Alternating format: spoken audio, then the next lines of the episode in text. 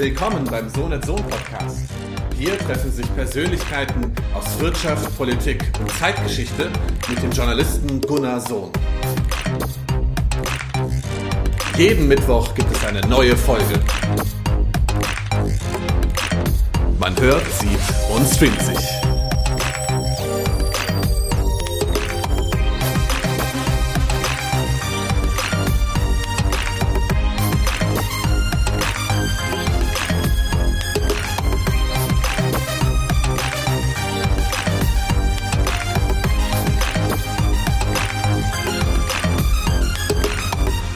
Von Bonn aufgebrochen nach Essen-Kettwig.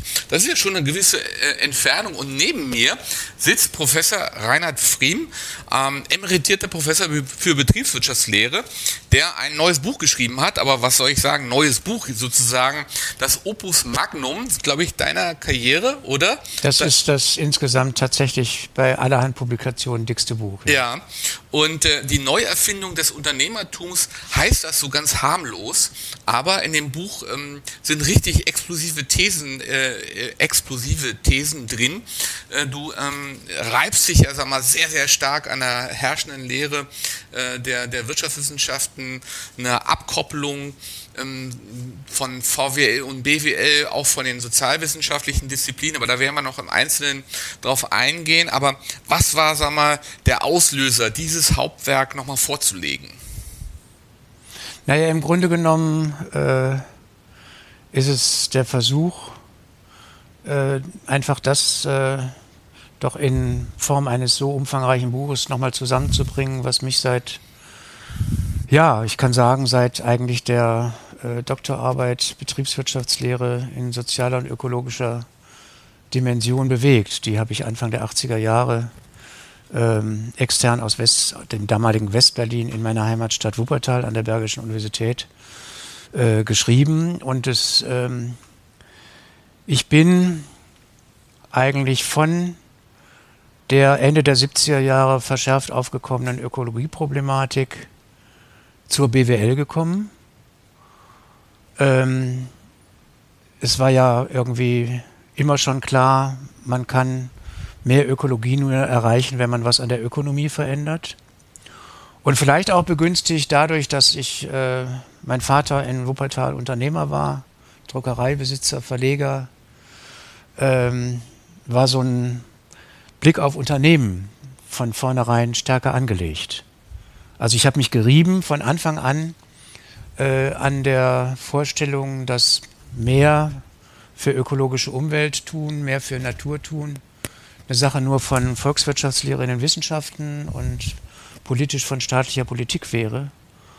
Und bin dann ganz früh eben auf Unternehmen als mögliche Akteure davon gekommen.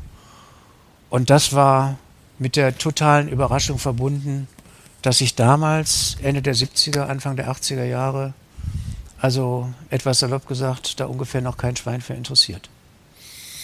Das ist auch das Interessante. Man hat ja natürlich äh, umweltökonomische Ansätze in der Volkswirtschaftslehre. Die äh, Internalisierung externer Effekte hat man so irgendwie Kurs Römisch 3, VWL Grundstudium.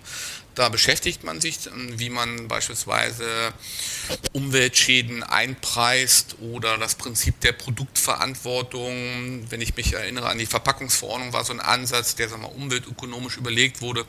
Oder die ganze CO2-Steuerdiskussion wird ja sehr, sehr stark eigentlich eher von Volkswirten geprägt. Aber BWLer tauchen da nicht auf. Warum ist das so? Ja, es ist inzwischen natürlich anders. Aber es war damals, also wenn ich einmal noch zurückkommen darf mhm. auf die damalige Konstellation so, äh, es gab eine ganze Reihe auch durchaus äh, viel beachteter volkswirtschaftlicher Publikationen, Forschungsarbeiten, Namen, die heute vielleicht nicht mehr so populär sind. Äh, Werner Meissner, Erich Hödel, Rolf Sprenger und andere, die auf der volkswirtschaftlichen Ebene über diese Zusammenhänge gearbeitet haben. Äh, aber es war eben damals so, dass äh, äh, es bis 1988, um das jetzt auf die äh, Betriebswirtschaftslehre eng zu führen, bis 1988 nur ein einziges äh, dem Anspruch nach systematisches Buch eines Betriebswirtschaftsprofessors gegeben hat zum Thema Umwelt und Betriebswirtschaft. Das hieß auch so. Der Autor war ähm, äh, Heinz Strebel, äh, witzigerweise formal gesehen der Vorgänger des Lehrstuhls an der für mich dann an der Universität Oldenburg, für mich dann umdenominiert.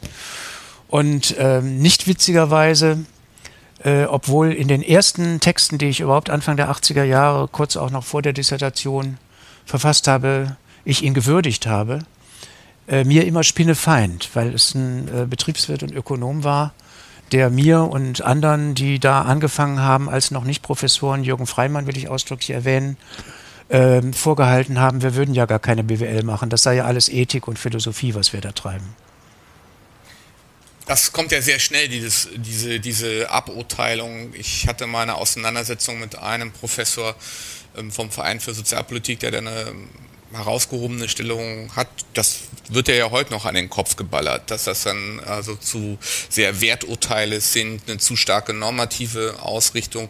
Oder du hast das ja in deinem Buch auch sehr, sehr ausführlich beschrieben äh, mit äh, Werner Sombart und Max Weber und dieser Werturteilsdebatte, mhm. wobei natürlich auch der Max Weber ja im Prinzip stark auch in der normativen äh, Richtung unterwegs war. Also insofern ist es auch ein bisschen widersprüchlich, dass man sich immer wieder zurückzieht auf diese Geschichte der Werturteilsfreiheit, ähm, obwohl es, sagen mal, wahrscheinlich keine Disziplin gibt irgendwie in der Ökonomik, wo es nicht um Werturteile geht.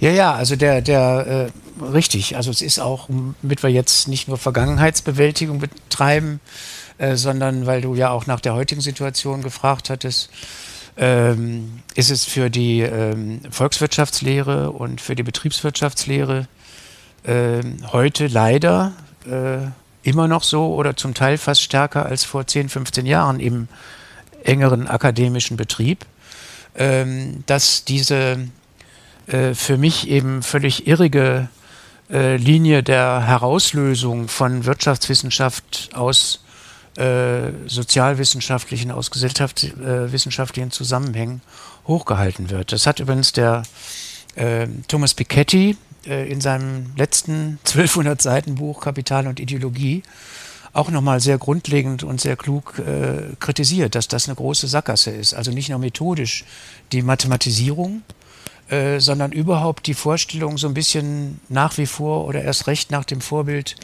äh, reiner, ähm, äh, fast labormäßiger Naturwissenschaft, also Ökonomie in ihren beiden Disziplinen, Volkswirtschaftslehre und Betriebswirtschaftslehre, ähm, als etwas betreiben zu können, was von Sozial- und Gesellschaftswissenschaften losgelöst ist.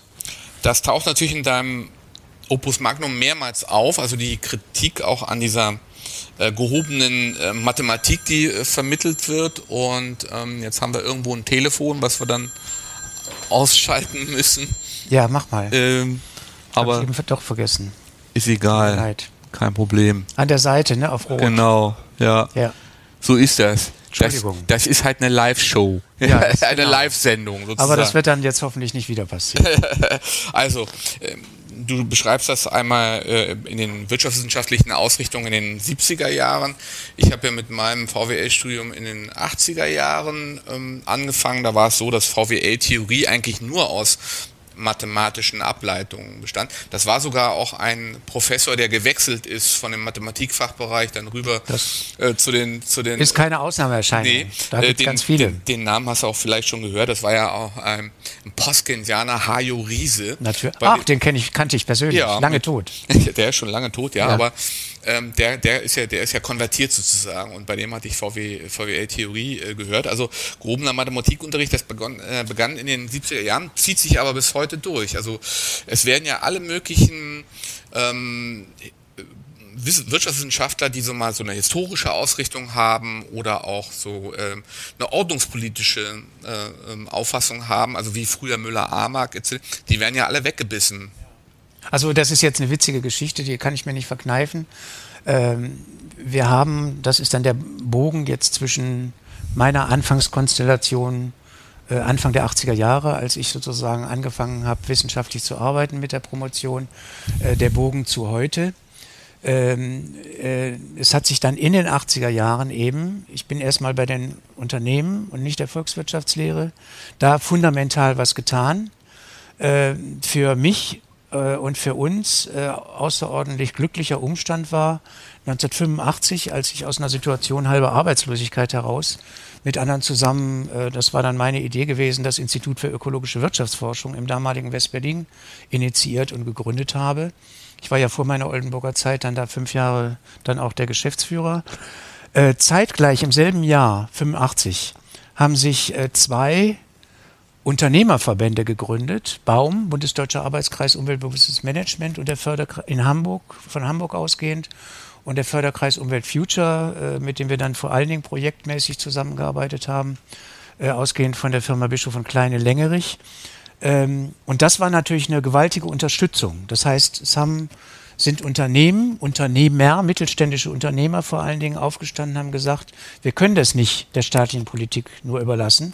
Wir müssen selber aktiv werden äh, unser Unternehmen kann langfristig nur in einer gesunden, natürlichen Umwelt überleben. Und das hat eigentlich der, den Startschuss gegeben.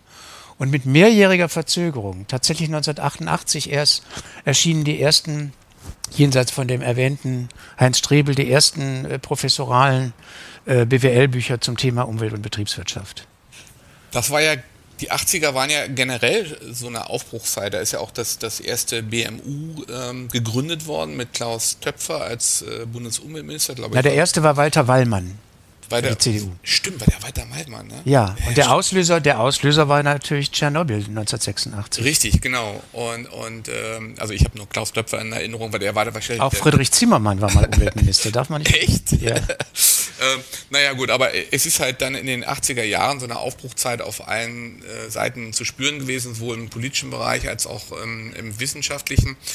Ähm, wie hat sich das weiterentwickelt? Also du, du, du hast dieses Buch ja auch geschrieben in, in der Auseinandersetzung auch äh, mit der herrschenden äh, Lehre. Also mhm. auch ähm, du, du, du beschäftigst dich zum Beispiel auch mit der Soziologie, äh, sagst, also die, die Soziologie ist da auf dem, auf dem also die, du wirfst in Blindheit äh, vor in weiten Teilen in der Soziologie. Wie, was meinst du damit?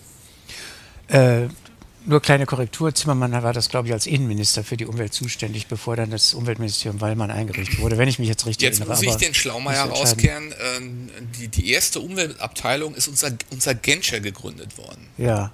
Ja, ja. Und das war Anfang der Im 70er. Innenministerium, mhm. genau, da Im war ja das Innenministerium genau. zuständig. Ja, und Menke ja. Glückert war damals der genau. äh, Abteilungsleiter. Ja, ja, ja.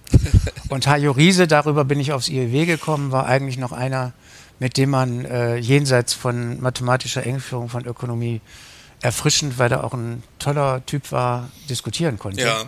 Hajo Riese, was du nämlich nicht wissen kannst äh, oder wissen wirst, äh, war einer der Redner auf der Eröffnungstagung des Instituts für ökologische Wirtschaftsforschung in Siehst du, da schließt sich der in der Mathematischen Fakultät. Ja, ja. ja, Da hatten wir einige Kontakte und der war uns gegenüber trotz, ja.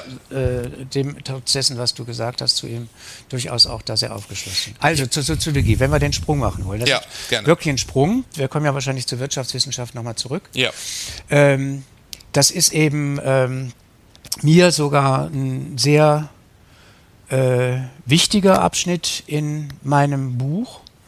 Und ähm, ich kann ja offen darüber reden, äh, das ist im, ohne Nennung des, äh, äh des Namens ähm, äh, in meinem Vorwort ganz am Anfang eigentlich auch angedeutet. Und äh, wenn viele überlegen, welchen Verlag meint der Friem, dann werden sie wahrscheinlich drauf kommen, nämlich Surkamp Verlag.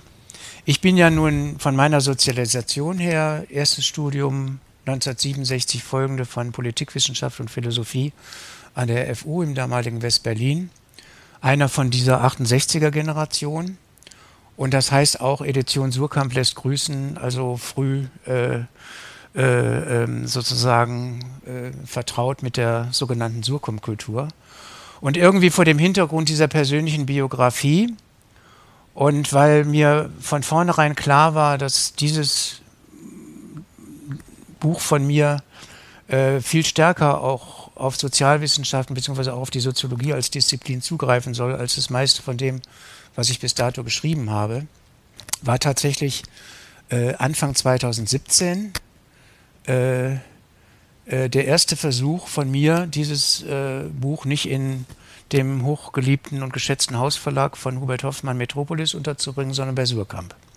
Ich habe also einen längeren Teil dahin geschickt und ähm, äh, auch darauf verwiesen, dass immerhin ich äh, ein paar Jahre vorher Surkamp-Autor in einem Sammelband schon gewesen war. Da gab es von Dominik van Aken und Philipp Schreck ein Sammelband über Theorien der Wirtschafts- und Unternehmensethik, wo mein kulturalistischer Zugang, also da auch mit einem eigenen Aufsatz von mir unter anderem drin war. Es war so eine Versuch, nach, auch ganz gelungener Versuch nach repräsentativen Zusammenstellung der verschiedenen Konzeptionen dazu. Und ähm, ähm, dann war es für mich irgendwie die Idee, das Buch bringst du bei Surkamp unter. Und äh, ähm, das, was ich denen geschickt habe, das war vielleicht ein Drittel dessen, was dann schließlich das Buch war und natürlich auch, also noch vor der Bearbeitung dieses Drittels logischerweise. Äh, das, was ich denen geschickt hatte, war in dem inhaltlichen Sinne, wie ich dir die Frage gleich näher beantworte, schon eine sehr drastische Kritik am soziologischen Diskurs der Moderne. Und zweitens ähm, war es eine, ähm, kommen wir auch noch drauf, genauer inhaltlich sicherlich, äh, eine, wie ich das so seit 15 Jahren vertrete, eine sehr nachdrückliche Kritik an dem ähm, nicht nur, aber gerade auch wirtschaftswissenschaftlichen Diskurs über Wirtschafts- und Unternehmensethik. Nämlich mit dem zentralen Argument, das nenne ich schon mal, äh, dass das eben kein separierbares Feld von Ethik als Reich des Guten gibt und die Wirtschaft steht da irgendwie auf der anderen Seite und das muss man jetzt irgendwie zusammenbringen oder so, äh, sondern dass es um kulturelle normative Aufladungen in Praktiken geht, so wie ein Buchtitel von mir hieß, Ökonomie ist eine Gemengelage kultureller Praktiken. So, also drastische Kritik am soziologischen Diskurs der Moderne, drastische Kritik am Mainstream von Diskussionen über Wirtschafts- und Unternehmensethik. Was haben die mir nach mehreren Verzögerungen, wo sie noch nicht dazu gekommen wären, ich weiß, bis, bin bis heute nicht sicher, ob sie sich das wirklich gründlich durchgelesen haben, was haben die mir als Ablehnungsbegründung geschrieben? Soziologischen Diskurs der Moderne hätten sie schon. Ich meine, das wusste ich auch vorher, dass das bei Surkamp der Fall ist. Und Wirtschafts- und Unternehmensethik hätten sie ja auch schon was. Ja, damit war die Sache erledigt. Das ich ist der Sammelband dann gewesen. Ich habe dann noch äh, gegenüber dem Lektor, ähm, ja, nee, die haben schon auch ein, zwei, drei andere Bücher, die so mhm. expliziter Richtung äh, Wirtschaftsethik äh, gegangen sind in den letzten zehn Jahren veröffentlicht. Aber das war ja dann eher sozusagen der Mainstream, sozusagen, den ich da meinem, mit meinem Buch und auch mit dem, was ich denen zugeschickt habe, mhm. eigentlich kritisiert habe. Und dann habe ich denen natürlich geschrieben, also ich ging höflicherweise von der Annahme aus, dass sie eigentlich das nicht gelesen hätten, was ich ihnen da geschickt habe, aber das wäre ja dann auch damit erledigt.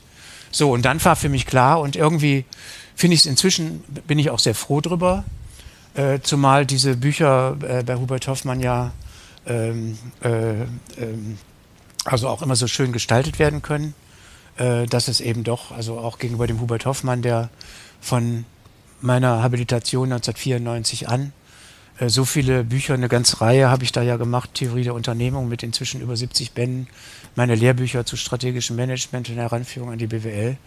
Und das wäre vielleicht auch bei Hubert nicht gut angekommen, wenn der äh, jahrzehntelang verbundene Reinhard Friem da nur aus äh, Dafke oder Eitelkeit heraus ausgerechnet da zum anderen Verlag gekommen wäre. Inzwischen bin ich sehr froh, weil ich ja nun auch äh, äh, die glückliche Eingebung hatte. Ich habe ja nun öfter unheimlich Glück gehabt in meinem Leben in den letzten Jahrzehnten, äh, als äh, es 94 um die Veröffentlichung meiner Habilitationsschrift ging. Unternehmenspolitik in sozialökologischen Perspektiven. Kam mir die Eingebung, Warum soll das eigentlich so langweilig aussehen wie die allermeisten wirtschafts- und sozialwissenschaftlichen Bücher?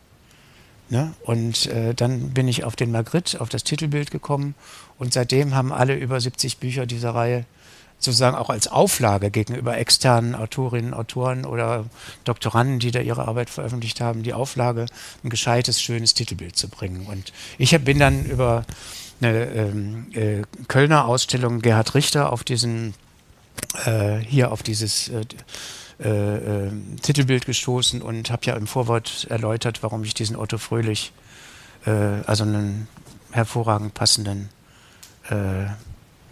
Künstler für das Titelbild finde. So, das war's. Du willst aber gleich noch was zur Soziologie hören. Ja, gut, wir können über die, über die Soziologie hast ja. Ich will aber nicht immer nur monologisieren, sondern. Ja, du hast ja auch einzelne Autoren, die herausgegriffen. Dazu werden wir vielleicht in einer, in einer Randnote sicherlich auch noch was, was äh, diskutieren. Du schreibst, ein zentrales Anliegen dieses Buches lautet die Einsicht in die Pluralität moderner Gesellschaften. Moment, da muss ich dich unterbrechen. Ja.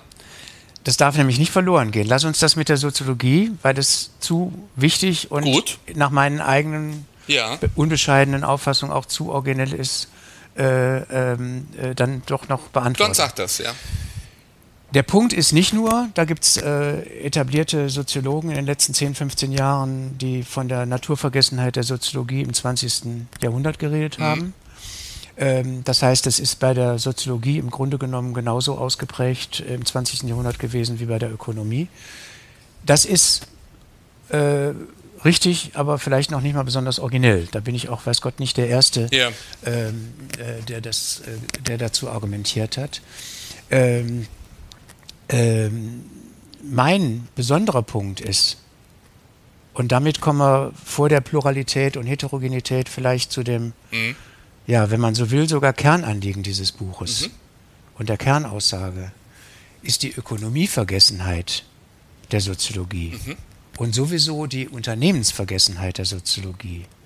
Das heißt, ein leitender Gedanke meines Buches, aber auch schon früherer Texte ist, wenn wir, ob wir die als kapitalistisch bezeichnen oder nicht, da habe ich ja äh, an mehreren Stellen des Buches darüber resoniert, wenn wir in einer Gesellschaft leben, die offensichtlich von ökonomischen Kalkülen bestimmt ist, wo das Teilsystem Wirtschaft, wenn man diesen Luhmann-Begriff aufgreifen will, also entgegen dem eigentlich, was, was Luhmann selber vertreten hat, eine dominante, die anderen Teilsysteme sehr stark dominierende, prägende Rolle spielt dann muss sich jemand, der sagt, ich vertrete das Fach Soziologie als Forscher, als Wissenschaftler, das heißt, es geht um Theorie der Gesellschaft, muss sich daran orientieren und es ernst nehmen. Das heißt, er muss zur Kenntnis nehmen, dass ich die bestehende Gesellschaft, egal unter welchen Oberbegriff ich sie stelle, nur transformieren kann, wenn sich die Ökonomie transformiert. Und wichtiger weiterer Schritt, äh, ich habe ja in dem Buch den Begriff der Unternehmenslandschaften eingeführt, den habe ich noch nicht so lange in Gebrauch. Äh, Wenn ich einsehe, dass jenseits von allem anderen, was dazugehört, an Finanzpolitik, Steuern oder was auch immer, ähm, sich ähm, über rentabilitätsorientierte Unternehmen, wie immer die ich die bezeichne, kann ich wieder sagen, ob kapitalistisch oder nicht oder sowas, erwerbswirtschaftlich, diese Ökonomie aufbaut in unseren modernen Wirtschaftsgesellschaften, dann geht gesellschaftliche Veränderung, vorausgesetzt ich habe als Soziologe überhaupt den Anspruch, mich mit, damit zu beschäftigen, nur, oder aber schon in der Beschreibungsfunktion auch. Also dann selbst die angemessene Beschreibungs- und Erklärungsfunktion von der Veränderungs- und Gestaltungsfunktion ganz zu schweigen, geht nur, indem ich hinreichend konkret das Handeln dieser Unternehmen, dieser Unternehmungen in Augenschein nehme. Und mich insofern natürlich auch nicht nur institutionell an einer Aktiengesellschaft oder was orientiere, sondern, da sind wir bei deinem geliebten Schumpeter, natürlich die Frage stelle, was bedeutet eigentlich Unternehmertum in so einer Gesellschaft? Und es geht ja eben in meinem Buch, und das ist der Kern und deswegen auch der Obertitel, um die Transformation des Unternehmertums von dem Verständnis aus, dass das auch nicht eine Sache ist, die ich auf ähm, mittelständische Eigentümer, Unternehmer oder auf Vorstandsmitglieder einer Aktiengesellschaft, einer Kapitalgesellschaft beschränke, sondern dass es in dann wiederum umfassenderen gesellschaftswissenschaftlichen Sinne um die Frage von unternehmerischem Handeln in der Gesellschaft geht. Also da geht es ja äh, auch ein, ein ganzes Kapitel, das nennt sich Gesellschaft, gesellschaftstheoretische Sackgassen. Ja, das ist das Kapitel. Genau, und da setzt dich ja auch mit einzelnen Autoren unter, un, auseinander, unter anderem den Rosser und äh, Hartmut Rosa, ja. Ulrich Bröckling Genau. und auch dem, dem äh, bis hin zu äh, Horst Seehofer bemerkenswerterweise, wie vor einem Jahr in der Zeitung stand, geschätzten Andreas Reckwitz. Genau, und ähm, Also sehr prominente äh, und im Fall Hartmut Rosa, wir hatten den kurz vor meiner Pensionierung auch noch in Oldenburg, der war bei den ersten Spiegelauer Klima oder zweiten Spiegelauer Ja. Klimagesprächen dabei, hochsympathisch, Ja. aber zum Beispiel dessen Geschichte, ähm, die Welt über neue Resonanzempfindungen verändern zu können, ohne sich und völlig konservativ in, in, in, mit Blick auf Wirtschaft. Ja, der redet, all, schreibt auf 800 Seiten allgemeinst von Wirtschaftsdemokratie, und äh, äh, redet vom, vom Mindesteinkommen, was eine Diskussion ist, die ich jetzt heute Abend lieber ausspare. Das ist ein komplexes Thema. Äh, ich habe da selber einen etwas ambivalenten Standpunkt zu. Aber das hat ja nichts mit einer neuen unternehmerischen Praxis in der mhm. Gesellschaft zu tun, mhm. sondern allenfalls mit einer sozialpolitischen Absicherung der Ärmsten der Armen. Und äh, im Punkto Reckwitz äh, mit den äh, Singularitäten, ähm, da hast du ja auch geschrieben, das ist letzten Endes eine ziemlich profane Geschichte, wenn man es mal abgleicht, wie das, wie die Moderne sich entwickelt, ist es doch eigentlich ein sehr konformistisches Verhalten. Ne? Also du hast das mit dem Massentourismus, glaube ich, ähm, ähm, angebracht. Also das Singuläre ist eigentlich ziemlich ja, profan, was wir erleben. Ist es vielleicht auch so eine Art äh, Dekadenzphänomen, dass sich solche Wissenschaftler in dieser Form mit diesen Themen auseinandersetzen?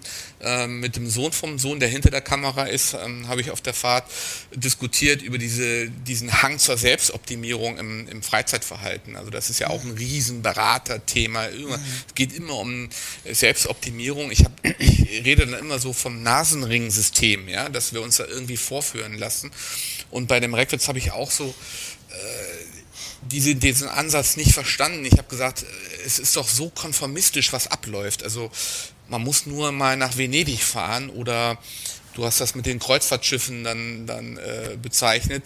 Also das hat ja mit Singularität. Wo Venedig ja glücklicherweise endlich inzwischen angefangen hat, eine Genau, ja, überfällig, nicht? Dass sie, ja, äh, dass sie Hochhäuser da auf, ja, ja. Äh, auf dem Meer da nicht mhm. einfallen, äh, in, diese, in diese schöne Stadt. Äh, oder in die Bucht. Ähm, äh, wie kommt das, dass solche ähm, Wissenschaftler sich in solcher Profanität ergehen? Das ist eine Frage, wo man bei der Antwort darauf achten muss, dass die höflich genug bleibt. äh, äh, weil du von der Selbstoptimierung gesprochen hast, will ich aber erstmal äh, auf den anderen, den Bröckling, kommen. Ähm, dessen Buch Das Unternehmerische Selbst äh, analysiert das sehr scharf, kritisch, grundlegend. Diese, äh, diesen von dir genannten Trend zur, zur, zur Selbstoptimierung, was ja ganz viel mit ähm, Prozessen der Individualisierung, Subjektivierung, Partikularisierung ähm, äh, zusammenhängt. Äh, diese ganzen Prozesse sind ja durch die, durch die ganze äh, äh, Internettechnologie massiv in den letzten Jahren und Jahrzehnten befördert worden. Äh, und das ist nur einerseits gute, einerseits sehr gute Analyse, das schreibe ich auch und weiß es auch zu würdigen. Der Punkt ist, ähm, äh, die Kritik äh, am, am äh, Ulrich Bröckling, weswegen mein Buch da eben dann ab einem bestimmten Punkt diametral kontra geht, ähm, dass er damit äh, jegliches ähm, äh, Unternehmertum und unternehmerische Handeln denunziert, muss man schon sagen. Ja, bis hin zu zu abfälligen Passagen über irgendwelche, wo er sich auch offensichtlich nicht gut auskennt, eher früheren Versuche von Selbstverwaltungsbetrieben und sonst was alles.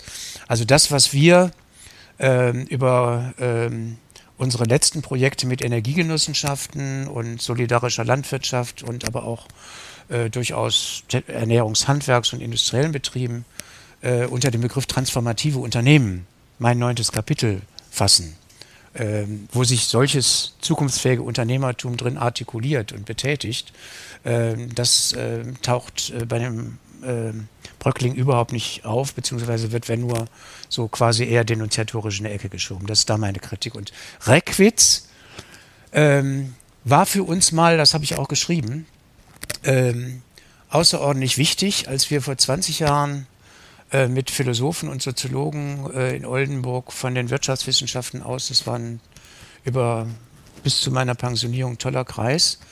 Die Forschungsgruppe Unternehmen und gesellschaftliche Organisation, FUGO, äh, gegründet haben, äh, war dessen äh, großes Werk über die Transformation der Kulturtheorie eine ganz wesentliche theoretische Inspiration.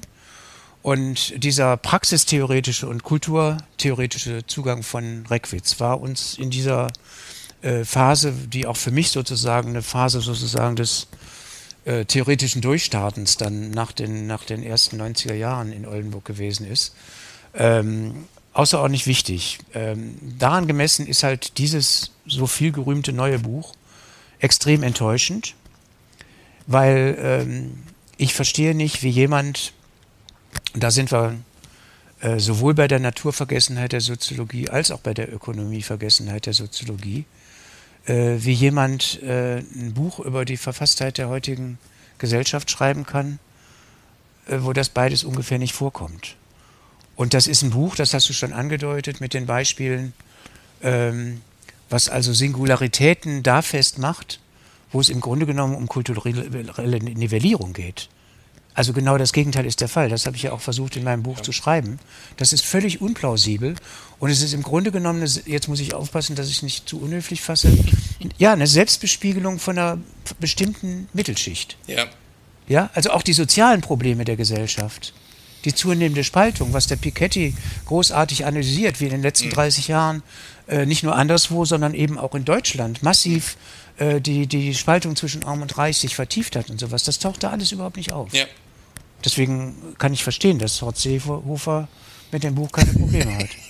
ja, also also ich habe ich hab ja Dekadenz dazu geschrieben und du hast ja dann, glaube ich, in, an einer Stelle äh, auch geschrieben, es geht darum, die Langeweile in Schach zu halten. Also so ein bisschen. Das ist ein Zitat, ja. Ja, das ist ein Zitat. Von einem meiner Lieblingsautoren. Ja, aber äh, das ist für mich so ein bisschen ähm, auch das Phänomen, also von vielen auch Wissenschaftlern, ähm, die, sagen wir mal so, sich mit bestimmten Phänomenen auseinandersetzen beispielsweise auch diese ganze New Work-Bewegung, die ja mit Friedhof Bergmann da gar nichts zu yeah. tun hat, sondern yeah. das ist eher so elitäres Gesäusel. Ja, ähm, und ähm, wirklich, äh, dann wird von vier Tage äh, Woche geredet. Ne?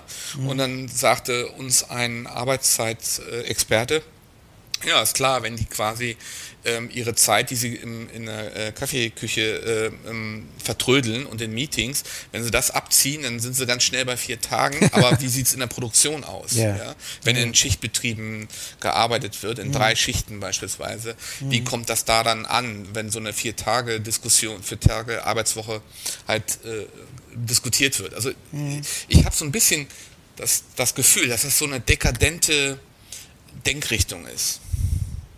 Ja, also wobei, bevor ich darauf direkt zurückkomme, ähm, bei dem am Kaffeeautomaten und sonst was mir natürlich durch den Kopf geht, dass es, ähm, glaube ich, eine sehr richtige Analyse war von dem äh, ähm, äh, vor einem oder zwei, ich glaube im letzten Jahr leider äh, früh verstorbenen Daniel Gräber ähm, mit diesem Buch Bullshit Jobs. Also es gibt natürlich unglaublich viele. Ja äh, David Gräber, Entschuldigung, ja. Äh, David Gräber. Es gibt ja unheimlich viele äh, Tätig also Tätigkeiten ist auch falsch, sind wir sicher einig. Klar. Äh, und ähm, Insofern können wir da vielleicht auch eine Drei-Tage-Woche draus machen dann. Ne? Ja, ja. Bei den Bullshit-Jobs. Ja, ja. Jobs, ne? Und äh, äh, also natürlich, also auch wenn das seit Jahrzehnten irgendwie, gibt es ja jetzt wieder gerade einen Vorstoß des IG Metall-Vorsitzenden dieser Tage Richtung Vier-Tage-Woche äh, aber immer als also nicht ernst genommen wird oder sonst was, könnte natürlich bis hin zu vielleicht auch Effekten der Bekämpfung von Arbeitslosigkeit äh, eine drastische Kürzung der Erwerbsarbeitszeit, also da bin ich durchaus nicht ganz äh, gegen manches, was mein äh, Freund und Kollege da Nico Pech in den letzten zehn Jahren geschrieben hat, äh, auch einiges äh, bewerkstelligen, wenn man das volkswirtschaftlich und politisch richtig anfangen würde. Nur man hat das Gefühl, und das ist vielleicht auch das Problem der Sozialdemokratie in Deutschland, dass wir, bestimmte äh, Bevölkerungskreise gar nicht mehr erreicht werden, weil sie in irgendeiner Weise nicht mehr organisiert sind. Also was die Dienstleistungsökonomie vielleicht dann aus, ja, auszeichnet, ja. ähm, ist, dass dann viele gar nicht mehr organisiert sind, Arbeitnehmer ja. auf Abruf sind, in Minijobs sich äh, äh, ihr Dasein fristen und, und ja und diese fundamentalen Spaltungen, wenn du dir anguckst, die die, die Arbeitsbedingungen bei diesen Lieferando und sonst was alles oder Amazon oder sonst was. Und niemand hat eine Stimme. Dann, da kann die ja. IG Metall fordern, was sie ja, will. Ja. Die sind da ja gar nicht äh, organisiert. Nein, wo keine Betriebsräte zugelassen Vielleicht werden. Vielleicht ist das aber auch von, von der SPD und von der IG Metall ist das vielleicht auch verpennt worden. Also dass dann irgendwie so ein Prekariat entsteht oder eine Desorganisation der Gesellschaft, äh, dass das natürlich auch ein politisches Problem dasteht. Ja, das haben wir aber ja, also das, das, sehe ich so, aber das ist kein neues Phänomen. Das ist kein also, neues Phänomen. Also wir, für einer der, einer der Gründe, äh, kann ich ja so sagen, äh, als jemand, der im Juni 1967 nach West-Berlin gegangen ist, äh, dass äh, ich äh, mich nie positiv auf die SPD orientieren konnte, äh, war halt nicht nur, dass äh, uns die SPD-Polizei damals äh, bei durchaus berechtigten und angemeldeten und nicht verbotenen Demonstrationen verprügelt hat und sonst was alles. Äh, regierender Bürgermeister, Die- oder? Nee, das, Nee, war, war das, nicht mehr. das war der Pfarrer Heinrich Alberts, der, der im Unterschied zu seinem Nachfolger Klaus Schütz äh, äh, da später auch ziemlich viel selbst, anständige Selbstkritik dazu Ja, ja. hat. Nein, nein, aber ab- äh, was ich sagen wollte war, als dann die weitere Politisierung war in die 70er Jahre hinein, äh, ist genau das, äh, dass im Grunde genommen sowohl die SPD wie auch die Gewerkschaften sich äh, kaum der Ärmsten der Armen annehmen und dem sich damals ja schon abzeichnen, äh, Prekariat überhaupt keine Adresse sehen sozusagen, sondern eher eine Facharbeits- und, und, und äh, Facharbeitervertretung äh, darstellen. Ähm, das war genau auch einer der vielen Gründe, warum diese politische äh, Organisationsform, es gab ja in den 70er Jahren ganz viele innergewerkschaftliche Kritik an, der, äh, an den Vorständen der DGB-Gewerkschaften und des DGB selber, äh, also ganz anders als heute, äh, wo diese Organisation DGB und Einzelgewerkschaften halt im Vergleich zu den 70er Jahren also doch wesentlich bedeutungsloser geworden ist. Aber Neuerfindung des Unternehmertums ist insofern interessant, weil du ja immer wieder betonst, dass es auch wichtig ist, sag mal, neues neues Unternehmertum zu fördern. Also dass auch die ganzen wissenschaftlichen Disziplinen sich damit auseinandersetzen sollten, welche normative Ausrichtung das Ganze äh, nimmt. Das heißt also, ohne eine, eine Neuerfindung des Unternehmertums werden wir auch nicht so eine Transformation der Wirtschaft im Großen hinbekommen. Nee, und es ist ja jetzt nicht eine Sache, die ich mir verkopft äh, ausdenken musste, sondern äh, es ist ja kein Zufall, dass äh, seit einer ganzen Reihe von Jahren mittlerweile ähm, ähm, mein, mein früherer Mitarbeiter äh, Christian Lautermann, der inzwischen äh, nicht ganz zufällig beim IEW in Berlin gelandet ist, hat darüber eine tolle äh, Doktorarbeit vor Jahren geschrieben. Äh, solche Begriffe wie Social Entrepreneurship, äh, äh, ähm, Civic äh, Entrepreneurship, Ecological äh, Entrepreneurship und sowas, also da sich verbreitet haben. Und es gibt ja im, ich habe in die ganzen Jahrzehnte in Oldenburg immer die äh, große Erstsemestervorlesung äh, ähm, äh, ähm, in der BWL gemacht. Ja, die wollte sonst keiner machen. Ich war froh, weil ich habe gedacht und denke das immer noch, es ist gut, wenn im ersten Semester äh, die BWL, die die BWL studieren mit zum Teil kruden Absichten, einer hat mir mal im Fragebogen geschrieben, ja, weil ich Millionär werden will. Ähm, wenn du die, ähm, ja, wir haben immer so Fragebogen gemacht. Warum studiert ihr BWL? Und äh, eine der schönen Antworten war, weil, weil ich Millionär werden will. Unabhängig davon, dass es vielleicht nicht ernsthaft gemeint werden war, ist aber sozusagen, ne, also man studiert BWL, weil ihm nichts anderes einfällt, empirisch nachweisbar. Äh, oder weil man meint, äh, damit kannst du auf jeden Fall später mehr Geld verdienen, als wenn du jetzt, als wenn du jetzt Ethnographie studieren würdest oder sowas ähnliches. ist ja auch nicht ganz falsch. Bei uns Nein. äh, Volkswirten in der FU Berlin haben wir den BWLern immer schon angesehen, wenn sie so ein Surfbrett auf dem Dach hatten. Dann sagt ja, okay, das ist ein BWLer. Ja. Ja. Oder der auch noch nebenbei für die Hamburg-Mannheimer Ja, arbeitet. ja. Als, Also, ich, als, ich, äh, als ich nach, meinen, nach meinem ähm, Politik-Philosophiestudium an der FU Berlin in Bochum dann Wirtschaftswissenschaften studiert habe, weil ich eigentlich die väterliche Druckerei in Wuppertal übernehmen sollte, was glücklicherweise nicht geklappt hat. Äh, da äh, fuhren dann ganz viele Jungs mit dem Porsche vor, wo man sich fragte, ist das noch der vom Vater oder haben sie den schon selber geschenkt gekriegt vom Vater? Ne? Das ist äh, nee, aber mit der mit der ähm, äh, jetzt habe ich, glaube ich, an einer Stelle den Faden verloren. Ich bin auf die BWL-Vorlesung gekommen, ja, weil. Weil du denen Ja. irgendwas vermitteln wolltest im ersten Semester. Ach so, nee, ich weiß jetzt. Groschenfeld. Äh, Groschenfeld bei immer noch im Moment bei Friemen, manchmal mit Verzögerung. Ähm, äh, und zwar ähm, äh, ähm, habe ich denen dann immer äh, nahegebracht. Ähm, in dem, in dem äh, Lehrbuch, was ich dann im zweiten Jahrzehnt, äh, in dem eigenen Jahr hatte, für diese Veranstaltung gibt es auch ein eigenes äh, drittes Kapitel über Unternehmertum, bevor ich auf das Fach BWL im, im, im Einzelnen komme. Ähm, dass in Deutschland überdurchschnittlich wenige Absolventinnen und Absolventen der Betriebswirtschaftslehre sich vorstellen können, allein oder mit anderen eigenes Unternehmen zu gründen.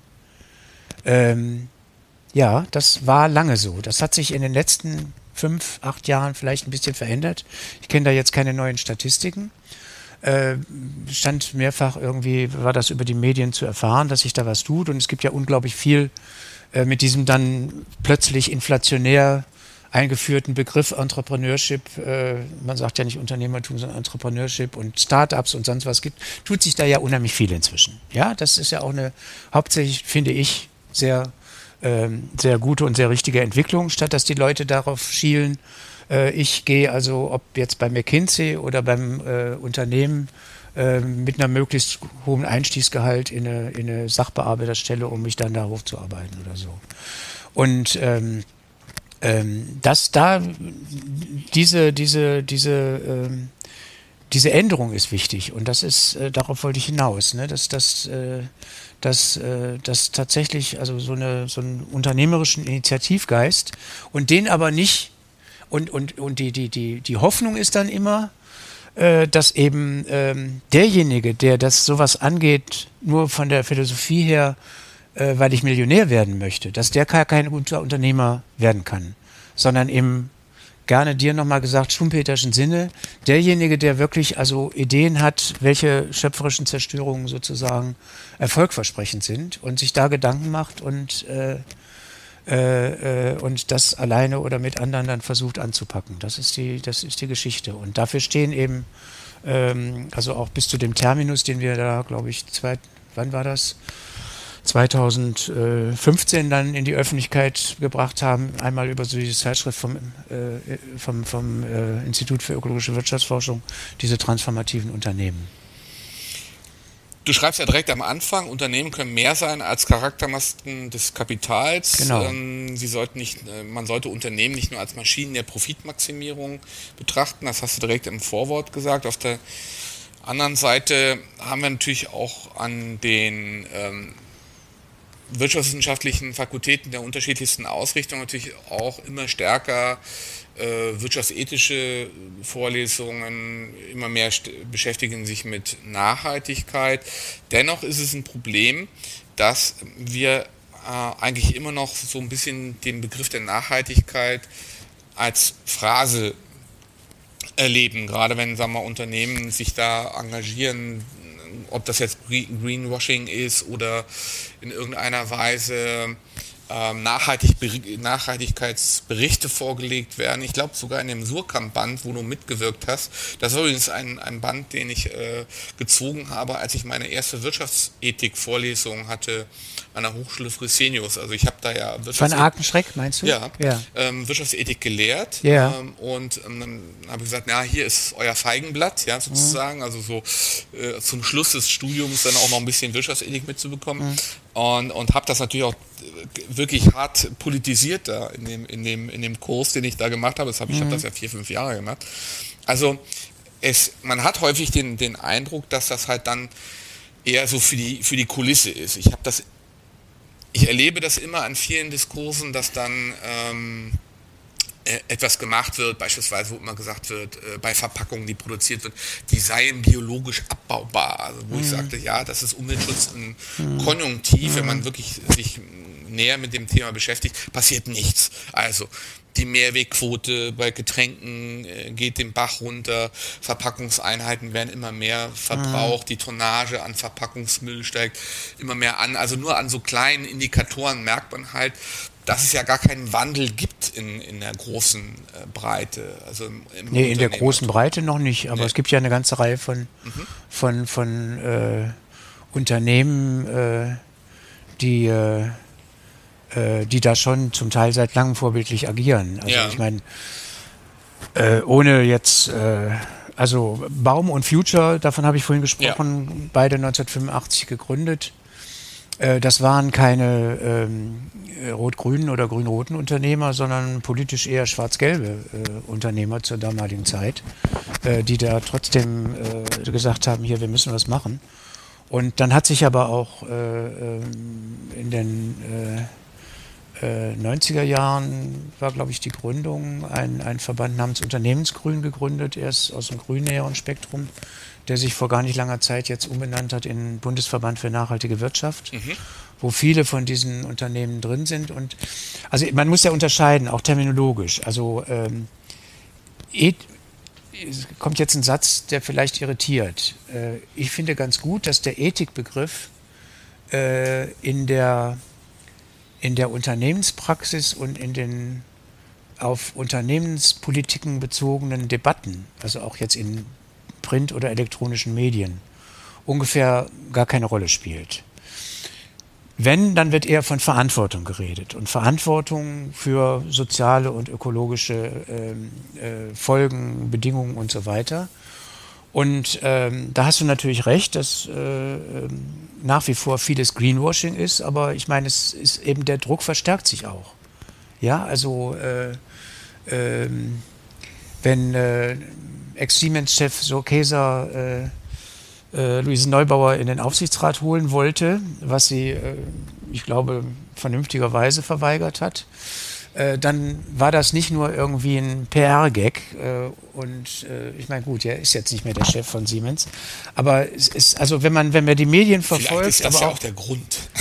Na, äh, jedenfalls, also es tut sich was, ja. finde ich. Und der weil der Druck auch wächst. Mhm. Ne? Also es ist irgendwie, wenn, wenn, wenn man sich gerade in den letzten Wochen anschaut, äh, wie jetzt äh, trotz und gegen Laschet äh, die böse Pointe muss sein, ähm, Automobilvorstände in Deutschland anfangen, über früheren Ausstieg aus dem Verbrennungsmotor äh, zu diskutieren. Ähm, äh, dann ist natürlich das auch eine Mischung. Und äh, ich gehöre offen gesagt zu denen, die darauf insistieren, dass man sich die ökologische Nachteilhaftigkeit von Elektromobilität erst recht gleichen Umfangs und mit noch protzigeren Autos guck dir an, was da äh, in, in Grünheide für einen Tesla genau. gebaut wird, habe ich in meinem Buch ja ausdrücklich ja. aufgeführt, sowohl was den Preis als auch die PS-Stärke angeht da bin ich sehr kritisch und äh, absolut gegen die Euphorie von Herrn Dies, Wolfsburg und einigen anderen. Aber es ist was in Bewegung mhm. gekommen. Also ich habe. Äh, es besteht ja auch die Gefahr des Rebound-Effekts. Ne? Also wenn mal am Verkehr sich nichts ändert, sondern das ja natürlich, nur natürlich. elektrifiziert wird, ja, dann sicher. kann es ja so auch einen gegenteiligen Effekt haben. Dann, ne? Ja sicher. Und das ist, also ich, ich, ich leide im Moment äh, offen gesagt sehr stark unter der äh, äh, Wahlkampfsituation. Mhm äh, gestern war, äh, ich habe es vorhin, glaube ich, schon mal erwähnt, in der Süddeutschen Zeitung ein Kommentar, der mit äh, starker Kritik an den deutschen Grünen darauf hingewiesen hat, dass die Regierung Macron da inzwischen wesentlich radikaler ist, was, ähm, äh, was die Einschränkung von Kurzstreckenflügen zugunsten von Bahnverpflichtungen angeht oder auch bis hin sogar zum, das war ja irgendwo so der Ausgangspunkt vor langer Zeit dieser ganzen äh, heuchlerischen äh, äh, Verbotsideologie gegen die gegen die Grünen, wo Renate Künast das mit dem Veggie Day in öffentlichen Kantinen, ja. hat Macron jetzt auch gesagt. Also äh, ist jetzt äh, Macron ein Verbotspolitiker oder was ist alles albern? Ähm, und ich leide sehr stark darunter, dass äh, in diesem Wahlkampf, äh, das ist, sind ja jetzt nur noch zwei Monate, überhaupt keine klare Kante gemacht wird. Also das ist, äh, ohne dass wir jetzt zu sehr halte ich, glaube ich, nicht für sinnvoll in diesem hm. Gespräch in die Parteipolitik abdriften. Nee. Äh, einfach äh, schade, dass sich in der Gesellschaft und ich behaupte im Sinne deiner Frage auch bei einem zunehmenden Teil von Unternehmen, hm. also gerade mittelständischen Eigentümerunternehmen, die vielleicht aus familiären Traditionsunternehmen kommen, ähm, da tut sich viel. Ja. Und das schlägt sich in der Politik, erst recht in der Parteipolitik, schlägt sich das überhaupt nicht nieder. Äh, wir hatten im Rahmen des Wuppertaler Engelsjahres ein konkretes Beispiel dazu. Äh, hatten wir dann ja äh, trotz Corona oder wegen Corona eben mit viel Verspätung fünf von unseren sechs Veranstaltungen zu dem Buch, was wir zum 200. Geburtstag zu Friedrich Engels gemacht haben, haben wir durchführen können. Und ähm, ich war wirklich beeindruckt. Äh, jetzt kommt mein Lokalpatriotismus als Wuppertaler mein Heimatstadtteil Kühlenhahn ist sogar früher mal, bevor 1929 die Stadt Wuppertal gegründet wurde, als Fusion zu Kronenberg gehört. In Kronenberg gibt es die Firma Knipex, äh, Weltmarktführer in der Zangenproduktion. Und der Ralf Putsch, nicht nur, weil er wirklich sehr respektvoll und intelligent über Engels geredet hat in dem Abend dieser Veranstaltung, das ist so einer von den Unternehmern, die es auch wirklich kapiert haben und die haben tolle Initiativen, sowohl innerbetrieblich wie auch was die, was die Außenaktivitäten von Knipex angeht, was, was auch produktbezogen und so weiter, was Nachhaltigkeit angeht. Und das muss man stärken. Also damit können wir eigentlich zu der Pluralität kommen. Ist, dieses Reden von der Wirtschaft ist dramatisch ungebildet. Dieses Reden von der Unternehmerschaft, was durch die äh, Spitzenfunktionäre von BDI oder Arbeitgeberverband und sonst was alles suggeriert wird, als ob die alle so denken würden, ist nicht nur dramatisch ungebildet, sondern ist einfach übel falsch.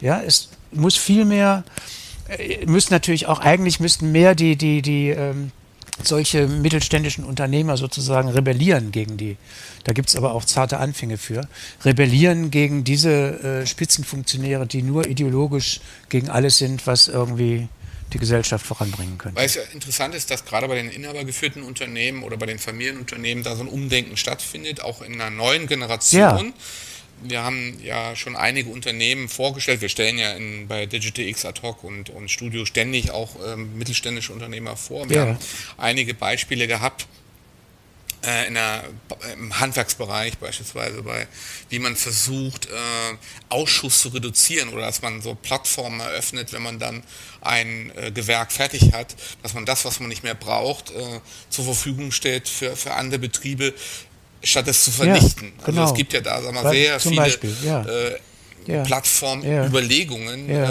in Richtung Materialverbrauchssenkung auch zu, genau. zu äh, nachzudenken. Wichtig wäre es dann, dass es vielleicht auch zu einer Flankierung mh, von den Wirtschafts- und Sozialwissenschaften dann äh, käme. Also eine Politisierung. Also ich habe das herausgelesen aus deinem Buch. Schumpeter selber hat ja in seinen Bonner Vorlesungen ja eher soziologische Vorlesungen gehalten. Da mhm. ging es jetzt einmal eher um Fragen ähm, der sozialen Klasse und, und der, ja, den Abgehängten, der Industrialisierung, den negativen Folgen oder die Vermachtung ähm, der, der Wirtschaft. Yeah. Dieser 29er Aufsatz, den hast du ja auch yeah, drin, yeah, äh, der Kritik an, an der Konzernwelt. Mhm. Also das müsste doch jetzt verstärkt kommen. Ja. Ähm, aber ja, das, das wenn, wenn, du damit aber wieder auf das Feld der Wirtschaftswissenschaften, ja, wenn ich dich richtig verstehe, gehst, dann sieht das äh, hauptsächlich leider enttäuschend aus. Ja. Also wo die, ich, äh, also ich will ja nicht sagen, wir waren vor 15, 20 Jahren ach so toll oder so. Das ist wirklich nicht das, was ich damit zum Ausdruck bringen will. Ähm, aber wir in diesem Sinne von, von kritischem Umgang mit äh, dem bestehenden wirtschaftswissenschaftlichen Mainstream waren mal tatsächlich innerhalb, äh, es ist ja in Deutschland so zweigeteilt. Es gibt den Verein für Sozialpolitik als die Vereinigung der Volkswirte und den Verband der Hochschullehrer für Betriebswirtschaftslehrer, VHB für die BWL. Äh, da waren wir tatsächlich äh, schon mal äh, stärker. Und es hat in den, in den äh, letzten 10, 15 Jahren ähm, eine ziemlich drastische Veränderung der Wissenschaftskultur in diesen etablierten Institutionen gegeben. Inzwischen wird seit ein paar Jahren auch angefangen, es wird hoffentlich weiter lauter, kritisch zu thematisieren, wo es nur darum geht, äh, für reviewte internationale Journals natürlich äh, in Englisch dann zu publizieren. Und gerade die, die noch keine Professorenstelle haben, und äh, sich abstrampeln in diesem akademischen Mittelbau, ja, mit befristeten Stellen, stehen unter unglaublichem äh, Publikations- und Leistungsdruck.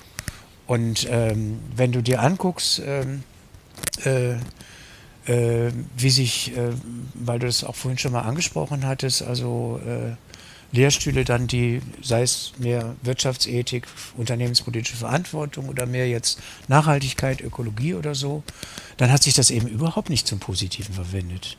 Wir haben in 2021 eine Situation, wofür so eine äh, äh, institutionelle Grundorientierung in dieser Richtung ungefähr nicht viel mehr steht als die Cusanus Hochschule in Bernkastel und äh, der Masterstudiengang Plurale Ökonomik in, äh, an der Universität Siegen, der ja. da auch von einigen etablierten Wirtschaftsprofessoren durchaus kritisch beäugt wird. Also das ist so eine Forschungsstelle innerhalb einer, äh, äh, angesiedelt an einer Fakultät, wo auch nicht alle nur toll finden, was da passiert. Und natürlich gibt es eine ganze Reihe von anderen Sachen. Sozialökonomik hier an der Universität Duis, äh, Duisburg, äh, mit dem Til van Treek und einige andere Stellen. Aber es sieht, gemessen an den Herausforderungen und dem, was eigentlich notwendig wäre, äh, sieht es da ziemlich traurig aus. Du wirst natürlich dann immer an die Wand gedrückt, du seist unwissenschaftlich. Also wenn du ähm, mit der Mathematik äh, kritisch ins Gericht gehst, sagst, ja, es gibt eine Mathematisierung, dann sagen sofort die Etablierten vom Verein für Sozialpolitik, ja, okay, äh, du bist halt äh, politisch unterwegs, du, du hast eine politische Absicht. Wenn ich dann konter und sage, naja, hinter jeder Ceteris Paribus-Formel ähm, steckt ja auch irgendwie ein Werturteil. Wenn ich halt ja, irgendwelche natürlich. Effizienzaussagen mache, ja. Oder wie ich einen Gewinn maximiere, mhm. steht dahinter wiederum ein mhm. Werturteil. Mhm. Und die Mathematik, die da zum Einsatz kommt, ich habe auch Berechnungen gemacht, gibt es die optimale äh, Staatsverschuldung und so mhm. Kram. Ich kam übrigens zu dem Ergebnis, dass es keine äh, optimale Staatsverschuldung gibt, Ach, was. Ähm, dass man diese nicht berechnen kann. Immer so, mhm, das war ja. das Ergebnis der Seminararbeit. Ist es doch eine relativ bescheidene Mathematik, die da zum Einsatz kommt. Also das ja nur das Argument, dass nur die Mathematik die Wissenschaftlichkeit garantiert, ist so ein bisschen schwach. Ja, aber es ist natürlich eine institutionelle Engführung, ähm, die eben nach wie vor stark ist über die äh, etablierten Institutionen. Ich habe ja äh, in, in, in meinem Buch äh, das äh, ähm, äh, eine äh, prominente Beispiel zitiert mit dem Lars Feld, der bis vor kurzem Vorsitzender des Sachverständigenrats ja, gewesen ist. Der jetzt nach Österreich geht. Und äh, ja. ja. Äh, und äh, ähm, habe da angeführt, dass der als ähm, Vertreter einer vermeintlich frei, wertfreien Wissens Wirtschaftswissenschaft sich als heftiger Lobbyist gegen das Lieferkettengesetz selbst in seiner jetzt verabschiedeten harmlosen Form äh, geäußert hat und auch äh, gegen äh, die Einschränkung von, äh, von, von Leiharbeit und Subunternehmen äh, im, im Fall Tönnies, weil das wäre ja nur ein Belüftungsproblem gewesen oder so ähnlich. Und ich meine, das ist ein drastisches Beispiel dafür. Und bei der Mindestlohndebatte war es ähnlich. Ne? Also und bei der, ach so, bei der Mindestlohndebatte war es ähnlich, ganz genau. Das ist ein, nur ein drastisches Beispiel dafür, dass es also da immer noch so ist und dass das natürlich in der, in der Wirtschaftspresse teilweise auch noch äh, viel Unterstützung sowas dann findet. Ne? Also äh, als Abonnent jahrzehntelanger der Süddeutschen Zeitung ähm, äh, habe ich dann ähm, von einem der hauptsächlichen Wirtschaftsjournalisten Marc Beise in der Süddeutschen Zeitung lesen dürfen, dass er gar nicht versteht, dass so ein netter Mensch äh, äh, wie der Lars Feld äh, von der, von der, von der SPD nicht wieder unterstützt wird. Ja, das heißt, auf der anderen Seite aber haben wir eine zunehmende Öffentlichkeit ähm, im wissenschaftsnahen Raum, denke ich auch, und erst recht im gesellschaftspolitischen Raum, wo die äh, Unwilligkeit und, Un und die Unfähigkeit der Wirtschaftswissenschaften, sich mit den gesellschaftlichen Herausforderungen auseinanderzusetzen, auch wirklich thematisiert wird. Und es gibt ja, also ich habe ja eine ganze Reihe von, von Gruppen und Initiativen auch in meinem Buch äh, dann angeführt in dem Kapitel über transformative Wirtschaftswissenschaft. Es gibt ja ähm, mit erfreulicher äh, ständige Erweiterung dieses bundesweite Netzwerk Plurale Ökonomik beispielsweise. Äh, es gibt äh, ähm, Lars Hochmann, mein früherer Doktorand und Mitarbeiter, Zwischenprofessor an der Cusanus Hochschule, war gerade ähm, vorgestern, gestern für zwei Tage hier, hat im Sommer letzten Jahres unter dem Titel Economists for Future ein Buch herausgegeben. Es gibt die Scientists for Future, wozu wir auch gehören, sind ja, ja, das sind, wir sind ja, das sind doch fast 30.000 Leute inzwischen. Also es tut sich schon allerhand. Gut, es ist nicht mehr nur eine ganz kleine Minderheit. Wenn du dir, sag mal, die wichtigsten äh, Forschungsinstitute anschaust von der sogenannten blauen Liste des Bundesfinanzministers, also die die staatlichen Mittel bekommen, also DIW und, und so weiter und so fort und IFO-Institut in München, da fehlt dann eigentlich auch so eine Institution wie, wie das IUW, das, das äh, dann vielleicht eine andere Richtung hat. Also was ist denn der Grund dafür, dass man da nicht so in die, ich sag mal, in die erste Liga der Wirtschaftsforschungsinstitute aufgestiegen ist? Äh, Ihr werdet doch sicherlich auch gerne von einer blauen Liste finanziert worden. Tja. Ähm, als wir 1985 das IW gegründet haben, äh, war nicht nur meine Idee, dass wir tatsächlich, deswegen haben wir ja auch gleich eine Vereinigung für ökologische Wirtschaftsforschung, die auch noch existiert nach 36 Jahren, gegründet, äh, die Idee, ähm, also nicht nur Netzwerkarbeit in alternativen Kreisen zu leisten, sondern tatsächlich also äh, um einen äh, Platz innerhalb der etablierten Wirtschaftswissenschaften zu kämpfen. Ähm, ich äh, kann und will dazu jetzt nicht zu sehr ins ähm, äh, Detail gehen, was jetzt äh, äh, die meine öffentliche in der Öffentlichkeit, was meine Einschätzung des mal von mir initiierten Instituts angeht. Aber ich finde es einfach sehr schade, dass das äh, zumindest hauptsächlich sich so außerhalb des, äh, da wäre mehr möglich, außerhalb des etablierten Betriebs äh, bewegt. Ähm, auch das Wuppertal-Institut hätte doch. Das Wuppertal-Institut ist natürlich äh, nicht so äh, dezidiert wie das IEW ein auf Ökonomie gerichtetes ja. Institut. Trotzdem, äh, einschließlich des Umstands, äh, dass ein, ein Betriebswirt oder Ökonom da die letzten zehn Jahre Präsident war, Uwe Schneidewind, äh, ist es so, dass, äh, ähm, ich sage das mal so ungeschützt, die die, die äh, teilweise internationale Reputation des Wuppertal-Instituts, die natürlich von der Gründung bei Ernst Ulrich von Weizsäcker sehr international agierend und sowas von Anfang an auch äh, vor allen Dingen da war, äh, dass die nicht dadurch abgestützt wird, dass das Wuppertal-Institut in den, in den gesellschaftspolitischen oder gar gesellschaftstheoretischen Diskussionen hierzulande irgendeine Rolle spielt. Mhm.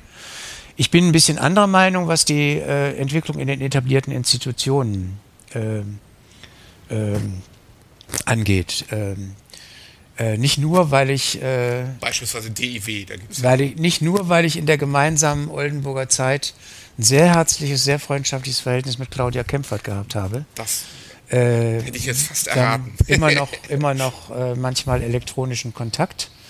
Und, Stimmt, die spielt eine große Rolle in den. Die spielt eine große Rolle. Ähm, auch das DEW von der Leitung her äh, ist da durchaus auch nicht jetzt Marcel Fratscher. ganz, ganz jüngst, sondern auch mhm. schon länger immer schon doch eine abweichende Stimme mhm. im Konzert der Großen äh, gewesen. Und ähm, das müsste vielleicht noch mehr zum Durchbruch gelingen. Zum Beispiel hat, äh, ich weiß nicht, wie weit das in, in energiewissenschaftlichen Kreisen auch Furore gemacht hat, die ähm, äh, Claudia Kempfert mal vor, vor ein paar Monaten in der Wochenzeitung Freitag einen sehr überzeugenden Artikel geschrieben, warum wohlgemerkt aus energiewirtschaftlichen und energiepolitischen Gründen diese Nord Stream 2 Geschichte absolut verurteilungswürdig mhm. ist. Ähm, aber es gibt ja auch ein neues Beispiel aus jüngerer Zeit, äh, dass das nicht nur für das DEW gilt. Ich hätte nie gedacht, wenn die Süddeutsche Zeitung, äh, ihr werdet das mitbekommen haben, äh, ist ja erst ein paar Wochen alt, wenn die Süddeutsche Zeitung dem nicht gerade als äh, äh, links- oder äh, antikapitalistisch verschrienen Zentrum für europäische Wirtschaftsforschung einen Auftrag gibt, ähm, die Wahlprogramme der Parteien für die Bundestagswahl nach ihren steuerpolitischen Folgen zu untersuchen, dass dieses ZEW Mannheim in unübertrefflicher Klarheit sagt, CDU, CSU und FDP werden vor allen Dingen ordentliche äh, Steuererleichterungen für die reichsten Schichten dieser Gesellschaft machen und äh, Grüne, SPD und Linke genau andersrum. Das hat mich wirklich verblüfft. Und das ZDW ist ja eher in so einer neutralen Position. Wir ja, hatten ja also, einen Wissenschaftler jetzt vor ein paar Tagen in der Sendung, wo es um äh, die Hemmnisse beim Einsatz künstlicher Intelligenz geht. Also es ist ein sehr renommiertes äh, Institut. Insofern ja, ja. ist das nee, ja also für, fürs ZDW, also ja. auch wenn es jetzt nicht in der Tat nicht jetzt sozusagen den den, den, den, den äh, äh, äh, marktfundamentalistischen, wie ich das lieber nenne, als neoliberal Flügel dieser ganzen blauen Liste äh, ja. ausmacht, hat mich das echt überrascht, dass die das so, in, so unverblümt in die Öffentlichkeit gebracht Aber da kommen wir doch nochmal zum zentralen Anliegen deines Buches. Ja. Da schreibst du die Einsicht Zwischendurch kann das in die Pluralität moderner Gesellschaften und die Heterogenität ihrer Akteure auf Unternehmertum und Unternehmen selbst anzuwenden. Auf den Nenner einer erneut einseitig negativen Kontextualisierung könnte man hingegen die Zumutung des unternehmerischen Selbst bringen, der sich Ulrich äh, Bröckling in einer umfangreichen Studie gewidmet hat. Also, was ist jetzt das zentrale Anliegen deines Buches? Das zentrale Anliegen des Buches ist, dass äh, wenn wir äh, also sozusagen diese, man kann ja vor dem Hintergrund des Klimawandels oder präziser gesagt der thermischen Vernichtung auch sagen, wenn wir die menschliche Gesellschaft in den nächsten 100 Jahren einigermaßen lebenswert aufrechterhalten wollen, erst recht, wenn wir sie zum Besseren verändern wollen, äh, ist die zentrale Botschaft, dass es, äh, äh wie ich vorhin schon mal versucht habe zu sagen, nur über eine hinreichend äh, radikale Veränderung äh, des Ökonomischen und der Ökonomie geht. Und das heißt über eine hinreichend radikale Veränderung dessen, was mit dem Begriff Unternehmertum und Unternehmen zu bezeichnen wäre. Du sprichst ja auch von der Notwendigkeit auch ähm, anderer politischer Regelsysteme, also ja. äh, stärker direktdemokratische äh, Dinge einzubauen, wegzugehen von ja. repräsentativer Demokratie oder was ist dein Also den, gut, dass wir noch drauf kommen, weil das ist mir, es ist ja im Untertitel auch nicht zu Recht, auch zu Recht äh, nicht nur von solidarischer Ökonomie, sondern von radikaler Demokratie die genau. Rede. Auf den dritten Untertitelteil kulturelle Evolution können wir ja auch gerne noch kommen. Ja. Ähm, für mich gibt es einen engen Zusammenhang, ähm, weil äh, als irgendwie von seiner persönlichen Biografie immer schon irgendwo, nicht immer schon, aber mindestens im Zuge des Erwachsenwerdens. Politisch denkender Mensch, ähm, ist mein Befund und äh, äh, da trifft das halt mit dieser, äh, aber ganz anders als der Reckwitz, das, das, das, ist ja auch ein Thema, was da gar nicht auftaucht, mit dieser Singularisierung zu, ähm, dass es einfach eine, ähm, also nicht nur, auf, nicht nur bei denen, die aus, aus aus, aus, aus, aus Frust oder aus Gefühlen des Zurückgesetztseins, des Abgehängtseins AfD wählen, insgesamt, auch bei, wenn ich unseren Freundes- und Bekanntenkreis angucke, äh, ein, ein Ausmaß des Rückzugs aus dem Politischen. Ich meine jetzt nicht nur das Wahlverhalten, sondern generell sich als, als äh, Aristoteles hat mal vom Zu an Politikon gesprochen, ja, äh, gibt in einem Ausmaß, wie das, äh, wie das äh, vielleicht noch nie gewesen ist. Eine Entpolitisierung. Ja, ja, also im, ja, also Entpolitisierung ist durchaus auch ein Begriff und es gibt ein, das hängt natürlich mit der, mit diesen Prozessen der Individualisierung, Subjektivierung auch äh, mit dem Zwischenschritt von Rückzug aus Kneipe äh, in den heimischen Fernsehabend und jetzt alles äh, Social Media, die äh, von mir ja in dem Buch mehrfach als asoziale Medien bezeichnet werden, äh, zusammen. Ähm, und ähm, das hat schon Ende der 70er, Anfang der 80er Jahre der tolle äh, Soziologe Richard Sennett äh, in einem Buchtitel wunderbar zusammengefasst vom Verfall der Öffentlichkeit und der Tyrannei der Intimität. Ähm, Was wir jetzt haben, ja, ja es gibt ja, es gibt mhm. einen, einen äh, also Habermas hatte mal diesen prominenten Buchtitel Strukturwandel der Öffentlichkeit.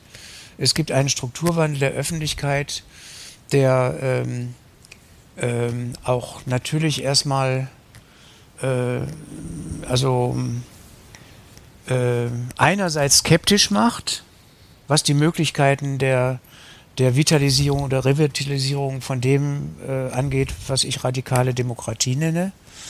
Ähm, und ähm, auf der anderen Seite gibt es aber natürlich, also in der jüngeren Generation, unglaublich viel neue Formen, also auch durchaus gemeinschaftsorientierten Bemühens. Ne? Also was, was konträr steht dazu, wir haben von den Gewerkschaften schon gesprochen, aber auch Vereine und sonst was alles. Also es sind ja ganz viele alte kollektive Zusammenhänge. Wir müssen gar nicht bis zu den Kirchen zurückgehen. Ganz viele alte kollektive Zusammenhänge, in denen Menschen zusammengekommen sind und sich ausgetauscht haben und im Zweifel auch die Möglichkeit kollektiven Handels da entwickeln konnten, sind ja erodiert. Und äh, das ist ja auch ein zentrales Thema, jetzt nicht nur in dem Kapitel über radikale Demokratie als Kritik an repräsentativer ähm, äh, Demokratie, was ich da mit diesem äh, französischen Politikwissenschaftler Rosa Vallon anfange, äh, dass, ähm, ähm, dass es neue Formen von Gemeinschaftsbildung geben muss, wo ich mich ja auch mit dem Plessner auseinandersetze, diesem äh, ganz alten Buch aus den 20er Jahren da über Grenzen der Gemeinschaft.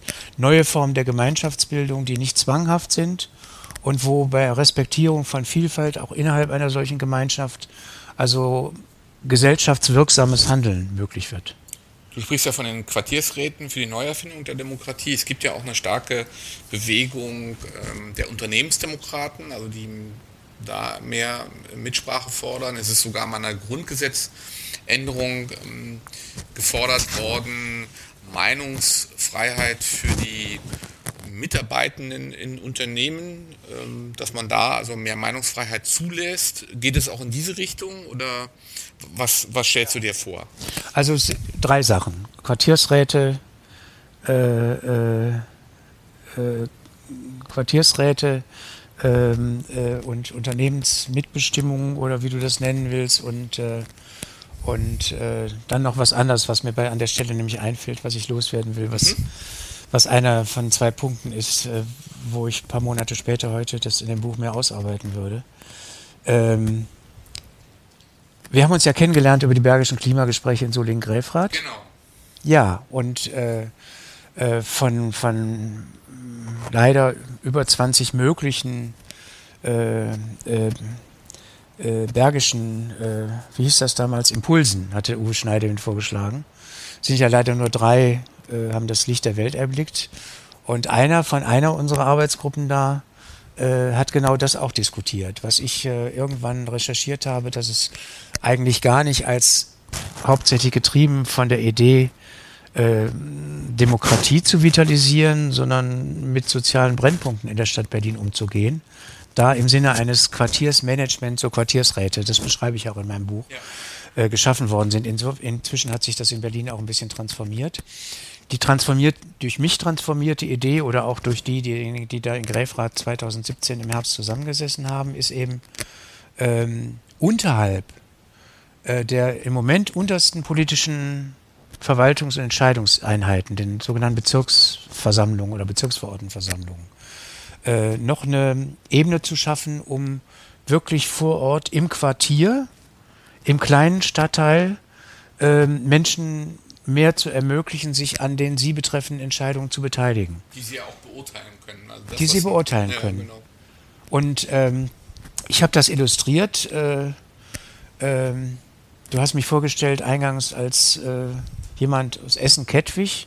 Ich sage immer, ich bin Kettwig, also ich bin ja herkünftig Wuppertaler, war lange in Berlin, dann in Oldenburg und aus Friesland und äh, bin äh, jetzt meiner Identität nach Kettwiger.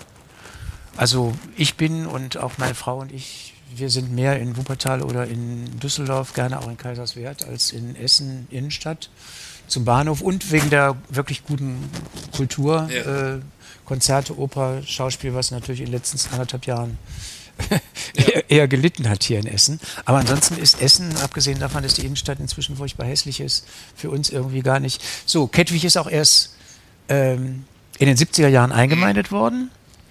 Und äh, die alten Kettwiger sagen erst recht, wir sind Kettwiger, wir sind keine Essener. Essen, Kettwig wollte damals nicht. Ich will nicht zu weit ausholen. Kettwig wollte damals nicht, hat versucht, mit Neubauten über 20.000 Einwohner zu kommen, wollte, wenn überhaupt, nach Düsseldorf und nicht nach Essen. Hat nicht funktioniert. So. Äh, jetzt, um auf die Quartiersräte zurückzukommen. Es gibt keine politische Einheit Kettwig. Es gibt neun Essener Bezirke. Der südlichste ist der Bezirk 9.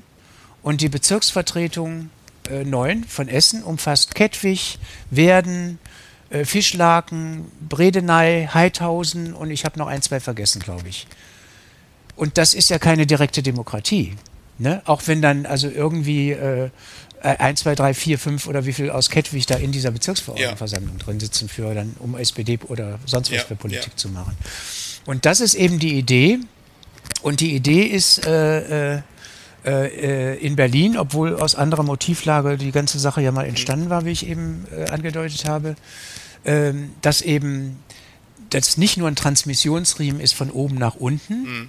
sondern dass Bezirksvertretungen als die bislang un unterste Ebene Bezirksvertretungen auch äh, verpflichtet sind, also mit denen zusammenzuarbeiten, das anzuhören, dass es Austausch geben muss und so weiter und so weiter. Das heißt, eine äh, Revitalisierung oder ich weiß ja nicht, ob man überhaupt sagen kann, Revitalisierung, eher Vitalisierung von Demokratie im Sinne dessen, was ich da über radikale Demokratie ausgeführt habe, ist der Versuch, wieder äh, mehr Menschen weil das ihre ureigensten Anliegen betrifft, mhm. mehr Menschen dafür zu interessieren und zu engagieren, sich am politischen Leben ihrer Gesellschaft zu beteiligen.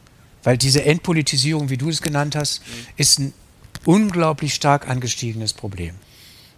Und ja, zwar nicht nur, nicht nur in, der, in, in, in unserer Generation. Ja, man merkt es ja mal, auch an der Relevanz der Bürgerinitiativen hier und da, ne? dass man ja. dann, wenn man ein klares Problem vor Ort hat, dass man dann auch engagierter wird und dass man wirklich da engagiert wird bei einer Geschichte, die man wirklich auch in seiner eigenen Lebenswirklichkeit dann auch beurteilen kann. Insofern ist es ja vielleicht auch ein Schritt, generell die politische Debatte wieder auf ein anderes Niveau zu Ja, holen. und das Problem dieser Bürgerinitiativen war und ist ja immer bis zum heutigen Tage, dass das situativ auf bestimmte Konflikte gerichtet genau. ist. Ja. Und der Punkt ist ja, wie kriegst du sozusagen eine Verstetigung des mhm. gesellschaftlichen und politischen Engagements der Bürgerinnen und Bürger? Was hat das dann aber mit Ökonomie zu tun? Also wenn ich jetzt einmal auf der granularen Ebene mehr Beteiligungsmöglichkeiten schaffe, wirkt sich das auch auf die Wirtschaft aus? Also weil du natürlich auch Wirtschaft als Kultur äh, relevant definierst, also dass das ja. natürlich auch was mit dem Kulturleben zu tun hat. Ähm also dieses, die, die, die, das, das Setzen auf die auf lebendiges Unternehmertum von unten, mhm. wie es sich unter anderem für mich in diesen transformativen Unternehmen artikuliert. Und wir haben ja damit äh, 25, 30 Praxispartnern vom Kartoffelkombinat in München, wo mehr als 1000 Leute dranhängen, bis zu sonst was zusammengearbeitet in diesem letzten Projekt Ernährungs- äh, und Landwirtschaft oder ja. auch mit den Energiegenossenschaften. Ähm, ist ja eine Frage der, also was nicht zufällig dann Genossenschaften sind. Das heißt, es ist ja selber eine Frage von, von, von, von demokratischem Engagement im ökonomischen Feld.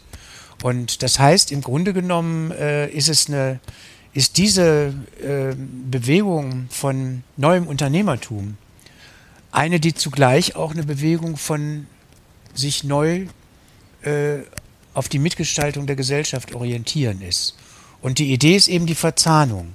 Also dass zum Beispiel in so einem Quartiersrat, um das am Beispiel vorzuführen, äh, dann ähm, äh, sind wir wieder bei der Heterogenität, ganz verschiedene Akteure zusammensitzen und eben auch der, du hast von Handwerksbetrieben mehrfach gesprochen, ja, äh, Vertreter von Handwerksbetrieben in, ob das jetzt Berlin-Kreuzberg ist oder, äh, ich sage das Unwort nochmal, Essen-Kettwig. Äh, also äh, die ähm, eben einerseits Vertreter von solchen lokalen Unternehmen oder Stadt, Stadtteilunternehmen, Quartiersunternehmen und andererseits aber eben äh, eine Umweltschutzinitiative oder eine Anwohnerinitiative mit bestimmten Problemen oder oder, oder sonst was für Leute. Ne? Also kann, diese, diese Mischung. Es kann ja sagen wir, auch den kleinen Stadteinheiten wieder eine neue Chance geben. Also ja. wir haben ja sagen wir, in Bonn-Duisdorf ein Riesenproblem, wie in vielen anderen kleineren äh, Städten auch ein Problem mit Leerstand. Jedes dritte, vierte ja. Geschäft steht leer ja. bei uns. Äh, Negat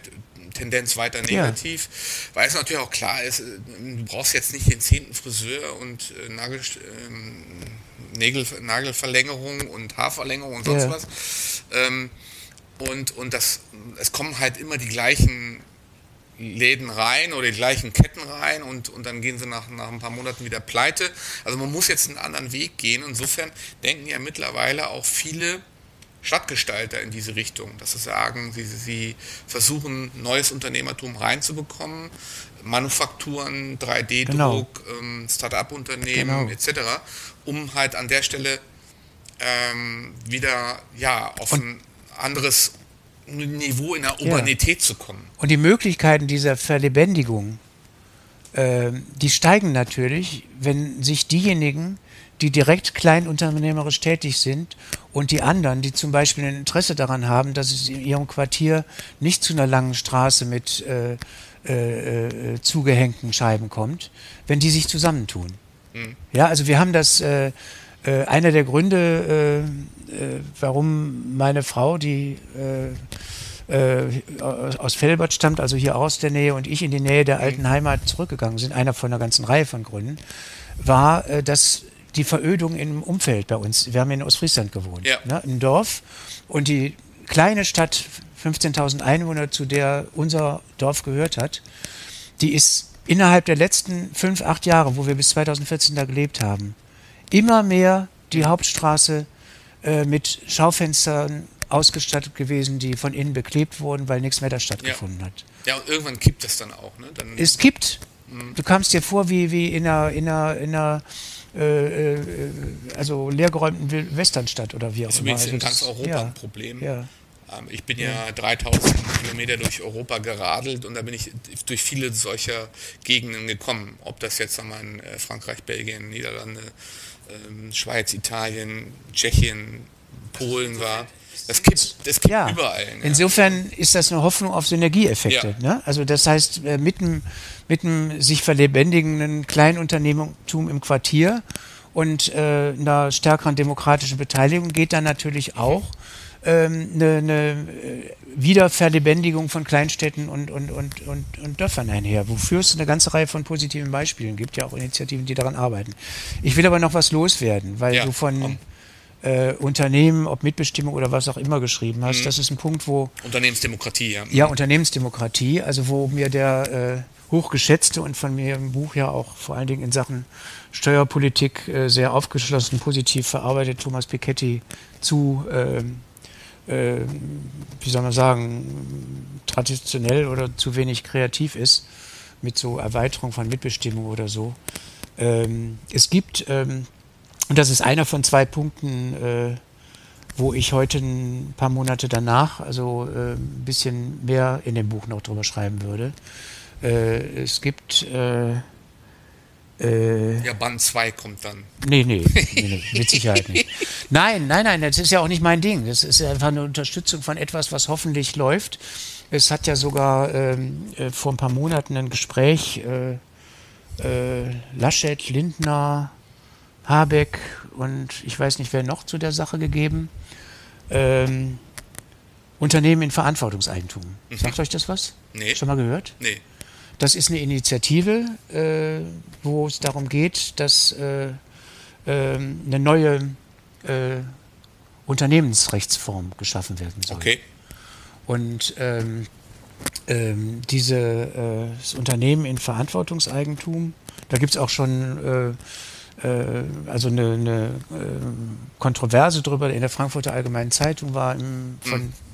Mainstream-Ökonomen natürlich eher eine, eine, äh, sehr starke Kritik daran. Das würde also die Marktwirtschaft aushebeln natürlich und so weiter. Friedrich mhm. Merz hat sich logischerweise anfänglich auch sehr, ach, der war auch dabei bei dieser Runde. Ja. Da hat er sich dann etwas ambivalenter vorsichtig geäußert mhm. ähm, äh, und nicht mehr so nur negativ wie am Anfang. Ähm, äh, die Idee ist, äh, ähm, also eben eine neue gesellschaftliche Rechtsform von Unternehmen zu schaffen, ähm, die nebenbei auch den Effekt hätte, die Frage, die problematische Frage der Unternehmensnachfolge anders zu regeln. Ähm, und ähm, es ist, äh, es wird nur vergütet, was als Leistung auch im Unternehmen äh, eingebracht wird. Äh, es gibt keine institutionellen Anleger und äh, ähm, es wird dadurch sozusagen auf die unternehmerische Verantwortung gesetzt. Es können im Zweifel dann auch eine Transformation, wenn der, wenn der Abfall nicht anders zu regeln ist, an, an, an eine Belegschaftsinitiative oder Mitarbeiterinnen und Mitarbeiter gehen oder wie auch immer. Das ist eine hochspannende neue, hochspannende Geschichte. Und äh, die kommt eben nicht als, als äh, Genossenschaft oder vergesellschaftetes Unternehmen oder sowas daher, sondern ist eine meines Erachtens sehr kluge, äh, kluge Form, die Dinge anders anzugehen. Es gibt ja auch auf der Ebene der EU auch Diskussionen und, und Debatten über eine Veränderung des Aktienrechts, auch gerade was die Zurückdrängung der institutionellen Anleger anbelangt, dass man dann, dass ja, dann das ist das große Problem. Das ist das große Problem. Dass die Hedgefonds dann zurückgedrängt werden in ihrer, in ihrer Rolle. Ja weil wir ja seit den 70er Jahren oder als diese Shareholder Value Ideologie hochkam, dann rüberschwappte von USA auch nach Europa, hat sich das, ist ja der Aktienmarkt ja. gekippt. Ne? Also Einzelaktionäre haben überhaupt keine da sind ja Da sind ja Entwicklungen eingetreten, wo du mir als Schumpeter-Fan sicher zustimmen wirst, ja. dass da Sachen gelaufen sind, die Schumpeter nicht voraussehen konnte. Nee. Äh, also dieser heutige Anleger- und Finanzkapitalismus, das ist ja eine Entwicklung, die, die genau. ist... Äh, Ja, und da auch nur Wetten laufen. Also ja, ja, die ganze, natürlich. Die ganze Geschichte, das ist quasi einfach auf Preisverfall gewettet wird und diese ganzen, ja natürlich, das ist, das ist und da gibt es ja auch eine zunehmende, ich habe ja eine Reihe von Ökonominnen und Ökonomen zitiert, die ähm, auch in, international doch eine, inzwischen ganz schönes Ansehen haben, wie diese Mariana Mazzucato oder auch ein Pettifor und andere, nicht nur Piketty. Ich sage die wird eine Nobelpreisträgerin. Ja. Das ist meine Prognose. Mazzucato? Ja. ja. hätte sie verdient. Ne? ist, ist eine Prognose für dieses Jahr. Von der gibt es jetzt ein neues Buch. Weiß. Äh, äh Mission, ja. Mission heißt das. Ja, ne? Ist, schon in Deutsch auch erschienen? Ja, ja. Wie heißt es in Deutsch Mission? Ich habe es mir nämlich noch nicht geschafft. Ja. Den deutschen Titel habe ich jetzt nicht im Kopf, ja, aber es ist Aber ist auch, ist auch gut. Ja, äh, klar. Also die, ich, ich, ich, gebe mal die These aus, die Wirtschafts- und Nobelpreisträger. Das wäre dann die erste Frau. Nein, Elin, Elinor Ostrom. Achso, stimmt. Ja. Jetzt, kurz mehr. Ausgerechnet auch wieder eine, so eine ja. Alternative. Genau. Meine, sind die ja, Frauen dann doch die besseren? äh, Kann man drüber. Achso, ich muss äh, ganz schnell noch. Also, ja. ähm, das ist der eine Punkt, obwohl da, da hätte ich vielleicht nur etwas ausführlicher, ich habe es angesprochen in meinem Buch. Ja.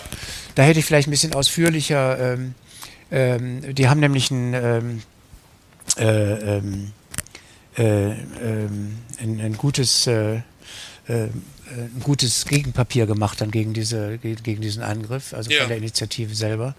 Und ähm, was ich aber ähm, ohne jetzt an der Stelle erneut, ohne zu parteipolitisch zu werden, ähm, auf jeden Fall stärker hätte ausbauen wollen in meinem Buch, ist mir im Nachhinein aufgefallen, obwohl ich den Kerngedanken an, glaube ich, sogar mehreren Stellen platziert habe, äh, dass man ähm, die heutigen ökonomischen und gesellschaftlichen Verhältnisse äh, nicht vor allem mit äh, über äh, Marktpreisveränderungen verändern kann.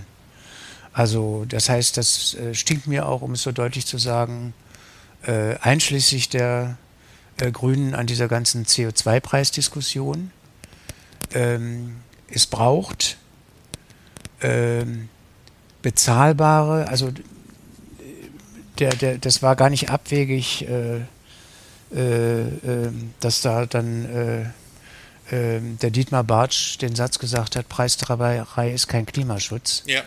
Ähm, es braucht die Entwicklung von, ob du jetzt den Verkehr nimmst, ob du Ernährung Landwirtschaft nimmst oder was auch immer du nimmst für einen Infrastrukturbereich. Es braucht äh, die hinreichende Entwicklung und zur Verfügungstellung ähm, bezahlbarer und in jeder Hinsicht machbarer und vertretbarer alternativer, struktureller und kultureller Angebote, entsprechende Umstellungen, um dann diejenigen, die äh, das immer noch nicht einsehen, sozusagen zur Kasse zu bitten. Mhm. Aber nur an der Preisschraube drehen. Es gibt ja auch Untersuchungen darüber, dass in ich weiß nicht, vor wie vielen Jahren schon mal der Benzinpreis in die Höhe geschossen ja. ist. Nicht wegen der 5-Mark-Forderung der Grünen damals, äh, sondern, sondern aus anderen Gründen, äh, wo, das, wo das überhaupt nicht zu einer nennenswerten Einschränkung von, genau. von, äh, von Benzinverbrauch geführt hat. Ne? Also das heißt, der ökologische Effekt wird im Zweifel auch, auch, kaum erreicht, mhm. abgesehen von, von, von, von den Problemen hinsichtlich der sozialen Effekte, wo eben dann auch unter Klima... Ähm, äh, ähm, kein Klima was davon hat, wenn man den armen Leuten dann dafür ein Energiegeld auszahlt oder ja. sowas. Ne? Ja. Also das ist für mich auch, also wie gesagt, also da, wo man es erwarten könnte, erwarten sollte. Äh, äh, also auf der, auf der grünen Seite da ziemlich unverständlich, warum das nicht stärker Sollte ne? die Alternative sein, wenn man dann halt nicht über die CO2-Steuer geht, dann halt einfach die Mengenbegrenzung zu machen. Es gibt ja auch das Modell, dass man sagt, CO2-Emissionen werden einfach limitiert und dann weiter. Ja gut, das ist äh, ja, aber ich will ja gerade darauf hinaus, dass ja. auch das eine flankierende Geschichte ja. ist. Also so wie der, so wie der äh, äh Macron zu Recht damit argumentieren mhm. kann. Ich könnte jetzt äh, aus den letzten Tagen, weil äh, äh, meine Frau am Sonntag nach Hamburg gefahren ist, der Zug ist ausgefallen, jetzt äh, morgen kommt sie zurück, der Zug ist jetzt mhm. schon wieder ausgefallen. Äh, ich könnte lange über die Deutsche Bahn, ist ja auch über zu, zu, zu Bahnpolitik steht da ja auch eines. Franzö in Frankreich sieht das ein ganzes Stück besser aus, wenn ja. es auch nicht zu den weltweiten Vorrätern gehört. Aber das ist ja dann die Argumentation von Macron. Nicht einfach herzugehen, äh, wir machen Inlandsflüge äh, zehnmal so teuer oder wir verbieten Inlandsflüge jetzt Ne? Das war ja auch ein ganz, Ja. ganz unglückseliger äh, erster Start des Wahlkampfs von Frau Baerbock, wo erstmal nur das Verbot rüberkam. Sondern wir haben in Frankreich und entwickeln weiter daran äh, ein solches äh, äh, Eisenbahnnetz, dass das, nicht, dass das nicht nötig ist. Ja, genau. Und ich habe ein ganz anderes Beispiel, das habe ich bei der, bei der Ann Petty vorgelesen, der Brit äh, britische Ökonomin mit ihrem Green, Green New Deal, äh, wo vor langen Jahren schon in London, Greater London, äh, kennt ihr wahrscheinlich auch dieses Beispiel, eben äh, nicht eine City-Maut, wo jetzt ein, von den mir aus Berlin noch seit Jahrzehnten vertrauten Andreas Knie und Wert Kanzler neues Buch rausgekommen ist, nicht nur eine City-Maut gemacht wird für die, die in die Stadt reinfahren, sondern gleichzeitig äh, das Busfahren so ausgebaut wird, dass die Leute das absolut protestlos geschluckt haben und das entsprechend wirklich umgestiegen sind. Also man muss diese Umstiege in die anderen Konsum- und Nutzungsmuster, in die anderen Infrastrukturen und natürlich auch die kulturelle Begleitung, welche Lebensqualität in der Stadt erreicht werden könnte, wenn ich da wieder flanieren kann, Genau. statt au hauptsächlich aufzupassen, dass ich nicht vom Auto überfahren werde. Ja, und die Dezentralität, also dass äh, man da natürlich in den kleineren Städten ein besseres Lebensgefühl Ja, natürlich. vermittelt. Auch, dass die Arbeit dann wieder dezentraler läuft. Ja, Ne? Und ja. dann werden die Verkehrsströme wieder reduziert. Also letzten Endes, du, du hast es ja richtig beschrieben, es ist halt auch eine Kulturaufgabe. Richtig. Und ähm, es ist dann, was dann wiederum Rückwirkungen hat auf die Arbeitsorganisation, dass Arbeit anders gestaltet wird, dass Ja. man eben nicht diesen Berufspendelverkehr hat, etc. Also das eine Schräubchen geht ja in das andere. Ja. Also wir schaffen ja keine Verkehrswende einfach nur so, wenn wir es fordern, Ja. sondern wir müssen ja auch letzten Endes das gesamte Kulturleben auch verändern. Richtig. Ja. Und eben nicht einseitig nur an der Preisschraube drehen. Jetzt war ja gerade in den letzten Tagen, ist glaube ich der Boris Palmer in Tübingen zurückgepfiffen worden mit der, mit der, mit der Vorstellung, er kann den, den, den Stellplatz für, Autostellplatz für, für Bewohner aufs Zehnfache erhöhen. Also ich meine, Mhm. Ja, das ist ja, Quatsch. Ja, ja. Und dann kommt das wieder in so eine elitäre Geschichte. Richtig, ja. Und dann, dann, dann, und dann, und dann das wieder, aber für die, die sich nicht leisten können, mit Geld abfedern, bringt ja auch nichts. Also ist das es. ist ja irgendwie, wo, wo kommt dann Und Verhaltensänderung her? Profiteure sind denn dann häufig dann eben auch politische Akteure, die wir alle nicht haben wollen. Aber wir wollen ja nicht wahlkampfpolitisch sein. Genau. Am Schluss noch eine Frage, die brauchen wir jetzt auch gar nicht so stark vertiefen. Mm, Das ist das erste Mal, ich bin ja ein Riesenfan von französischen Autoren, ähm, dass da Georges Bataille äh, vorkommt. Also ich habe Georges Bataille in meiner Bibliothek äh, hoch und runter. Ähm, Ach nee. Ja, aber wie kommst Das ist du der erste, darauf? der erste, der mir das sagt. Ja. Aber wie kommt deine Leidenschaft zu diesem Autor? Äh, wenn das jetzt nicht das Format sprengen würde, äh, würde ich dir die Version von Georges Bataille aus dem Bücherregal drüben holen. Ich sag's mal so, das ist ein so kleines Büchlein, äh, ein Raubdruck. Okay, Ja, es gab ja äh, in, in, zu Zeiten der Studentenbewegung danach öfter legendär. Raubdrucke. Ja. Legendär. Merve Äh, hat auch so angefangen. Ne? bitte? Merve Verlag hat ja auch Richtig, so angefangen. sehr ne? richtig. Und ein, zum Beispiel hat auch ein mir damals sehr verbundener Mensch sehr verdienstvollerweise ähm, einen Raubdruck von Antonio Gramscis Philosophie der Praxis gemacht. Ähm, nein, ich habe das tatsächlich irgendwie. Ach Gott, ich weiß nicht. Ich habe äh, recht früh schon, glaube ich, bevor ich in den wissenschaftlichen Bereich rein, ja, mit Sicherheit reingegangen bin, bin ich mal auf, ähm, das ist auch vielleicht ganz gut, dass im Rahmen jetzt äh, unseres Formats hier dieser Name noch fällt, weil neben Cornelius Castoriadis, dessen Name auch noch nicht gefallen ist, ähm, Karl Polanyi natürlich zu den äh, inspirierenden Theoretikern gehört, die mich über die Jahre und Jahrzehnte besonders ein, beeinflusst haben. Und dadurch eigentlich schon zu, zu meiner äh, noch politischen 70er Jahre Zeit und nicht erst, als ich dann über die, die, die Wuppertaler Doktorarbeit da angefangen bin, Richtung Wissenschaft zu gehen, äh, immer zentral war ähm, diese, ähm, diese Beziehung Ökonomie und Gesellschaft. Und ähm, auch, auch, äh, ähm, und auch, auch eigentlich immer ähm, am Anfang vielleicht noch relativ ungebildet, aber intuitiv, ich würde heute sagen zu Recht, also Praxis, ja, sich verändernde Praxis. Ähm, ich habe zum Beispiel, äh, trotz immer natürlich irgendwo auch Respekt vor dieser Persönlichkeit, gehörte ich zu einer Reihe von Leuten, die, das war ja Ende der 60er Jahre, ähm, diese schematische Gegenüberstellung von Habermas, Arbeit und Interaktion, völlig abgelehnt haben. Ähm, und äh, System und Lebenswelt. Ja, also, weil das, das ist, hat einen ganz anderen dialektischen Zusammenhang. Und also im Sinne, so wie, wie ich eben vor ein paar Jahren erst den Titel äh, gewählt habe, Ökonomie als Gemengelage kultureller Praktiken. Und ähm, ähm, und bei Polanyi fing dann irgendwann an, im Sinne von Ökonomie als Gemengelager kultureller Praktiken, diese da äh, äh, äh, niedergelegte Vorstellung äh, von vielen anderen dann auch ja später rezipiert und reproduziert, mich zu stören, dass es sozusagen so eine äh, Verselbstständigung oder Herauslösung des Ökonomischen gegenüber dem anderen gibt. Nee, Ökonomie ist Kultur, Wirtschaft ist Kultur. Ähm, das haben wir ja unter anderem auch mit äh, Thomas Beschorner, ist gerade jetzt nach meinem Buch äh, mit Verspätung von der Tagung St. Gallen 2017, äh, Arbeitskreis Wirtschaftsphilosophie der Deutschen Gesellschaft für Philosophie, ähm, wo auch ein Text von mir drin ist, äh, der Band von Thomas Beschorner erschienen, Wirtschaft ist Kultur. Also er war Gastgeber und Herausgeber. Und das ist was anderes als, ne? Also ähm, so. Und das führt mich zur Beantwortung deiner Frage, weil dieses Titelstichwort Aufhebung der Ökonomie, also äh, mich immer fasziniert hat. Und zwar wirklich in dem ursprünglich äh, Hegelschen Sinne, das ist, ich habe das ja auch wirklich in meinem Buch ausgebreitet, äh, dass natürlich diese ähm, Versorgungsfunktion, für die das Ökonomische steht, also den, den Sicherung der menschlichen Lebensgrundlagen, des Lebensunterhalts und so weiter, äh, bewahrt und, und, und kultiviert werden muss.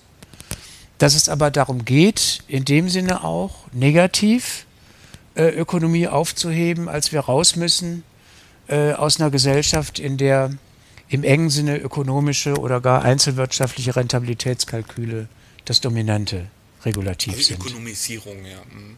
Ja, ja. Mhm. Und äh, ja, wobei, ja, ja, also ja, wobei ich mit dem Begriff der Ökonomisierung genau aus dieser Geschichte, also, äh, also das mit der Aufhebung, ne? Und deswegen, äh, ähm, äh, ähm, deswegen war auch mein Titelvorschlag, äh, äh, also bei dem Engelsband muss ich ja fairerweise sagen, dass mein Freund, Freund Rainer Lukas da auf die Idee gekommen ist, da zu schreiben, Arbeiten am Widerspruch.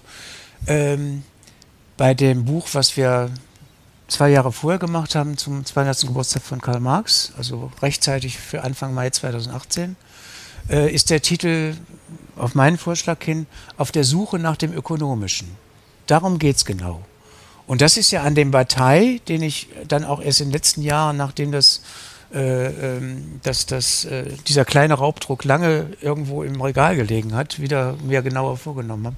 Das ist ja da irgendwie, also das Faszinierende. Und äh, äh, das kennt natürlich kein Ökonom, ne? außer so Leuten wie uns. ja, also nachzulesen in einem schönen Kapitel auch in diesem Buch.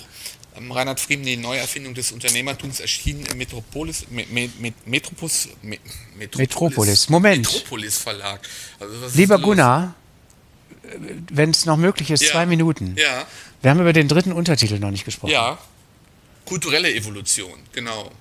Und da will ich wenigstens noch loswerden, ähm, dass das äh, bei aller Bescheidenheit, ich bin ja nur auch überhaupt äh, kein biologisch, naturwissenschaftlich ausgebildeter ja. Mensch, ähm, der Versuch ist, dieses ähm, äh, da haben wir auch so direkt nicht jetzt drüber gesprochen, trotz der inzwischen langen Dauer des Gesprächs.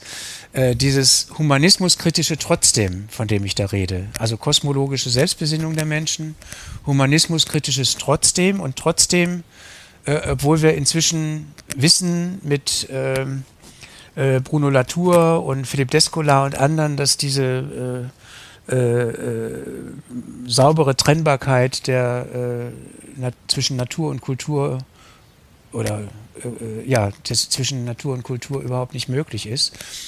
Trotzdem also die Rolle der Natur sozusagen einklagen und anders als es äh, praktiziert wird und in vielerlei Hinsicht auch in der Wissenschaft vorkommt, äh, das stark machen.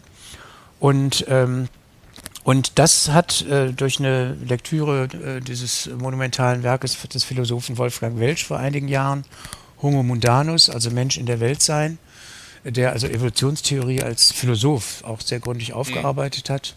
Und weil ich sowieso mit Eve-Marie Engels, äh, Philosophieprofessorin in Tübingen, Darwin-Fan bin, gegen das, was 95 Prozent der Menschen unter Darwin verstehen, erst recht dann mit Sozialdarwinismus. Das muss ich jetzt alles noch. Das hast du ja noch abgegrenzt. Ja, ja. Also das, nee, und das, das, das führt dann, das führt dann, führt dann dazu, ähm, äh, zumindest den Blick zu öffnen. Viel mehr will ich ja damit gar nicht Ja. getan haben. Äh, auf die Frage, wie es denn also in the longer run um die Bedingungen und Möglichkeiten der Evolution ähm, der Gattung Mensch steht. Ja. Ne? Also das ist schon ein wichtiges philosophisches Begleitelement dieses Buches, ähm, dass ich dieses ähm, äh, äh, von, von, dem, von dem Hans Jonas, der Mensch sei, der hat ja mal einen Friedensnobelpreis des deutschen Buchhandels gekriegt, ähm, in dem Sinne in Frage stelle, dass nirgendwo geschrieben steht, erst recht, wenn man sich von, von christlich-religiösen und, und äh, ähnlichen verwandten Kontexten verabschiedet hat, nirgendwo geschrieben hat, dass der Mensch als Gattung auf Dauer auf dieser Erde sei. Das heißt, es muss, ist auch einzuräumen, dass nicht wegen unserer Verschwendungssucht und weil wir maßlos sind oder so, sondern einfach so, wie sich inklusive Bevölkerungswachstum dann eben doch die Menschheit entwickelt, dass das eben keinen dauerhaften Bestand hat. Ja. Also diese Skepsis muss man damit reinbringen, glaube ich. Dennoch abgegrenzt von den ganzen sozial-darwinistischen Ableitungen, die wir ja auch in dieser Digitalisierungsdiskussion haben. Ne? Ja. Also digitalisiere oder sterbe, also dieser Ja, ja. Ausleseprozess und so. Genau.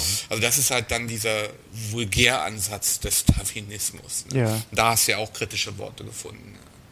Ja, ja, das ist, äh, äh, wie, war, wie hat Herr Lindner das immer gesagt? Die, äh, Skepsis, wie heißt der Spruch? Fällt mir jetzt nicht Welcher ein. Lindner? Äh, Ich rede jetzt von Christian Lindner, Also der leider auch aus Wuppertal kommt.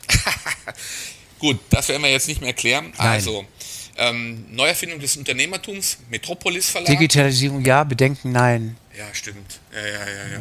Genau. Das war ja der Wahlkampfspruch vor vier Jahren. Ja, ja. Ne? Metropolis Verlag. Ja, Metropolis Verlag. Kostet, Sachet. keine Ahnung, ich habe es wieder vergessen, ich habe es mir ja bestellt. Also guckt nach im Internet oder beziehungsweise geht in die Buchhandlung eures Vertrauens und bestellt äh, dieses äh, Opus. Äh, sehr, sehr interessant, sehr, sehr viele Impulse.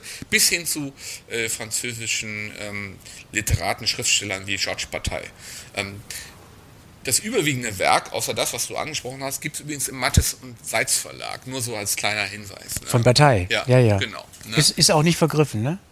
Oder doch? Nö, ich ich habe irgendwann mal gelesen, es wäre vergriffen. Müsste noch, müsste Ja? noch verfügbar sein. Ah, also ja. beim Mattes und Seitz Verlag. Mal nachschauen auf der Verlagsseite. Ansonsten vielen Dank, dass wir hier sein durften. Gerne.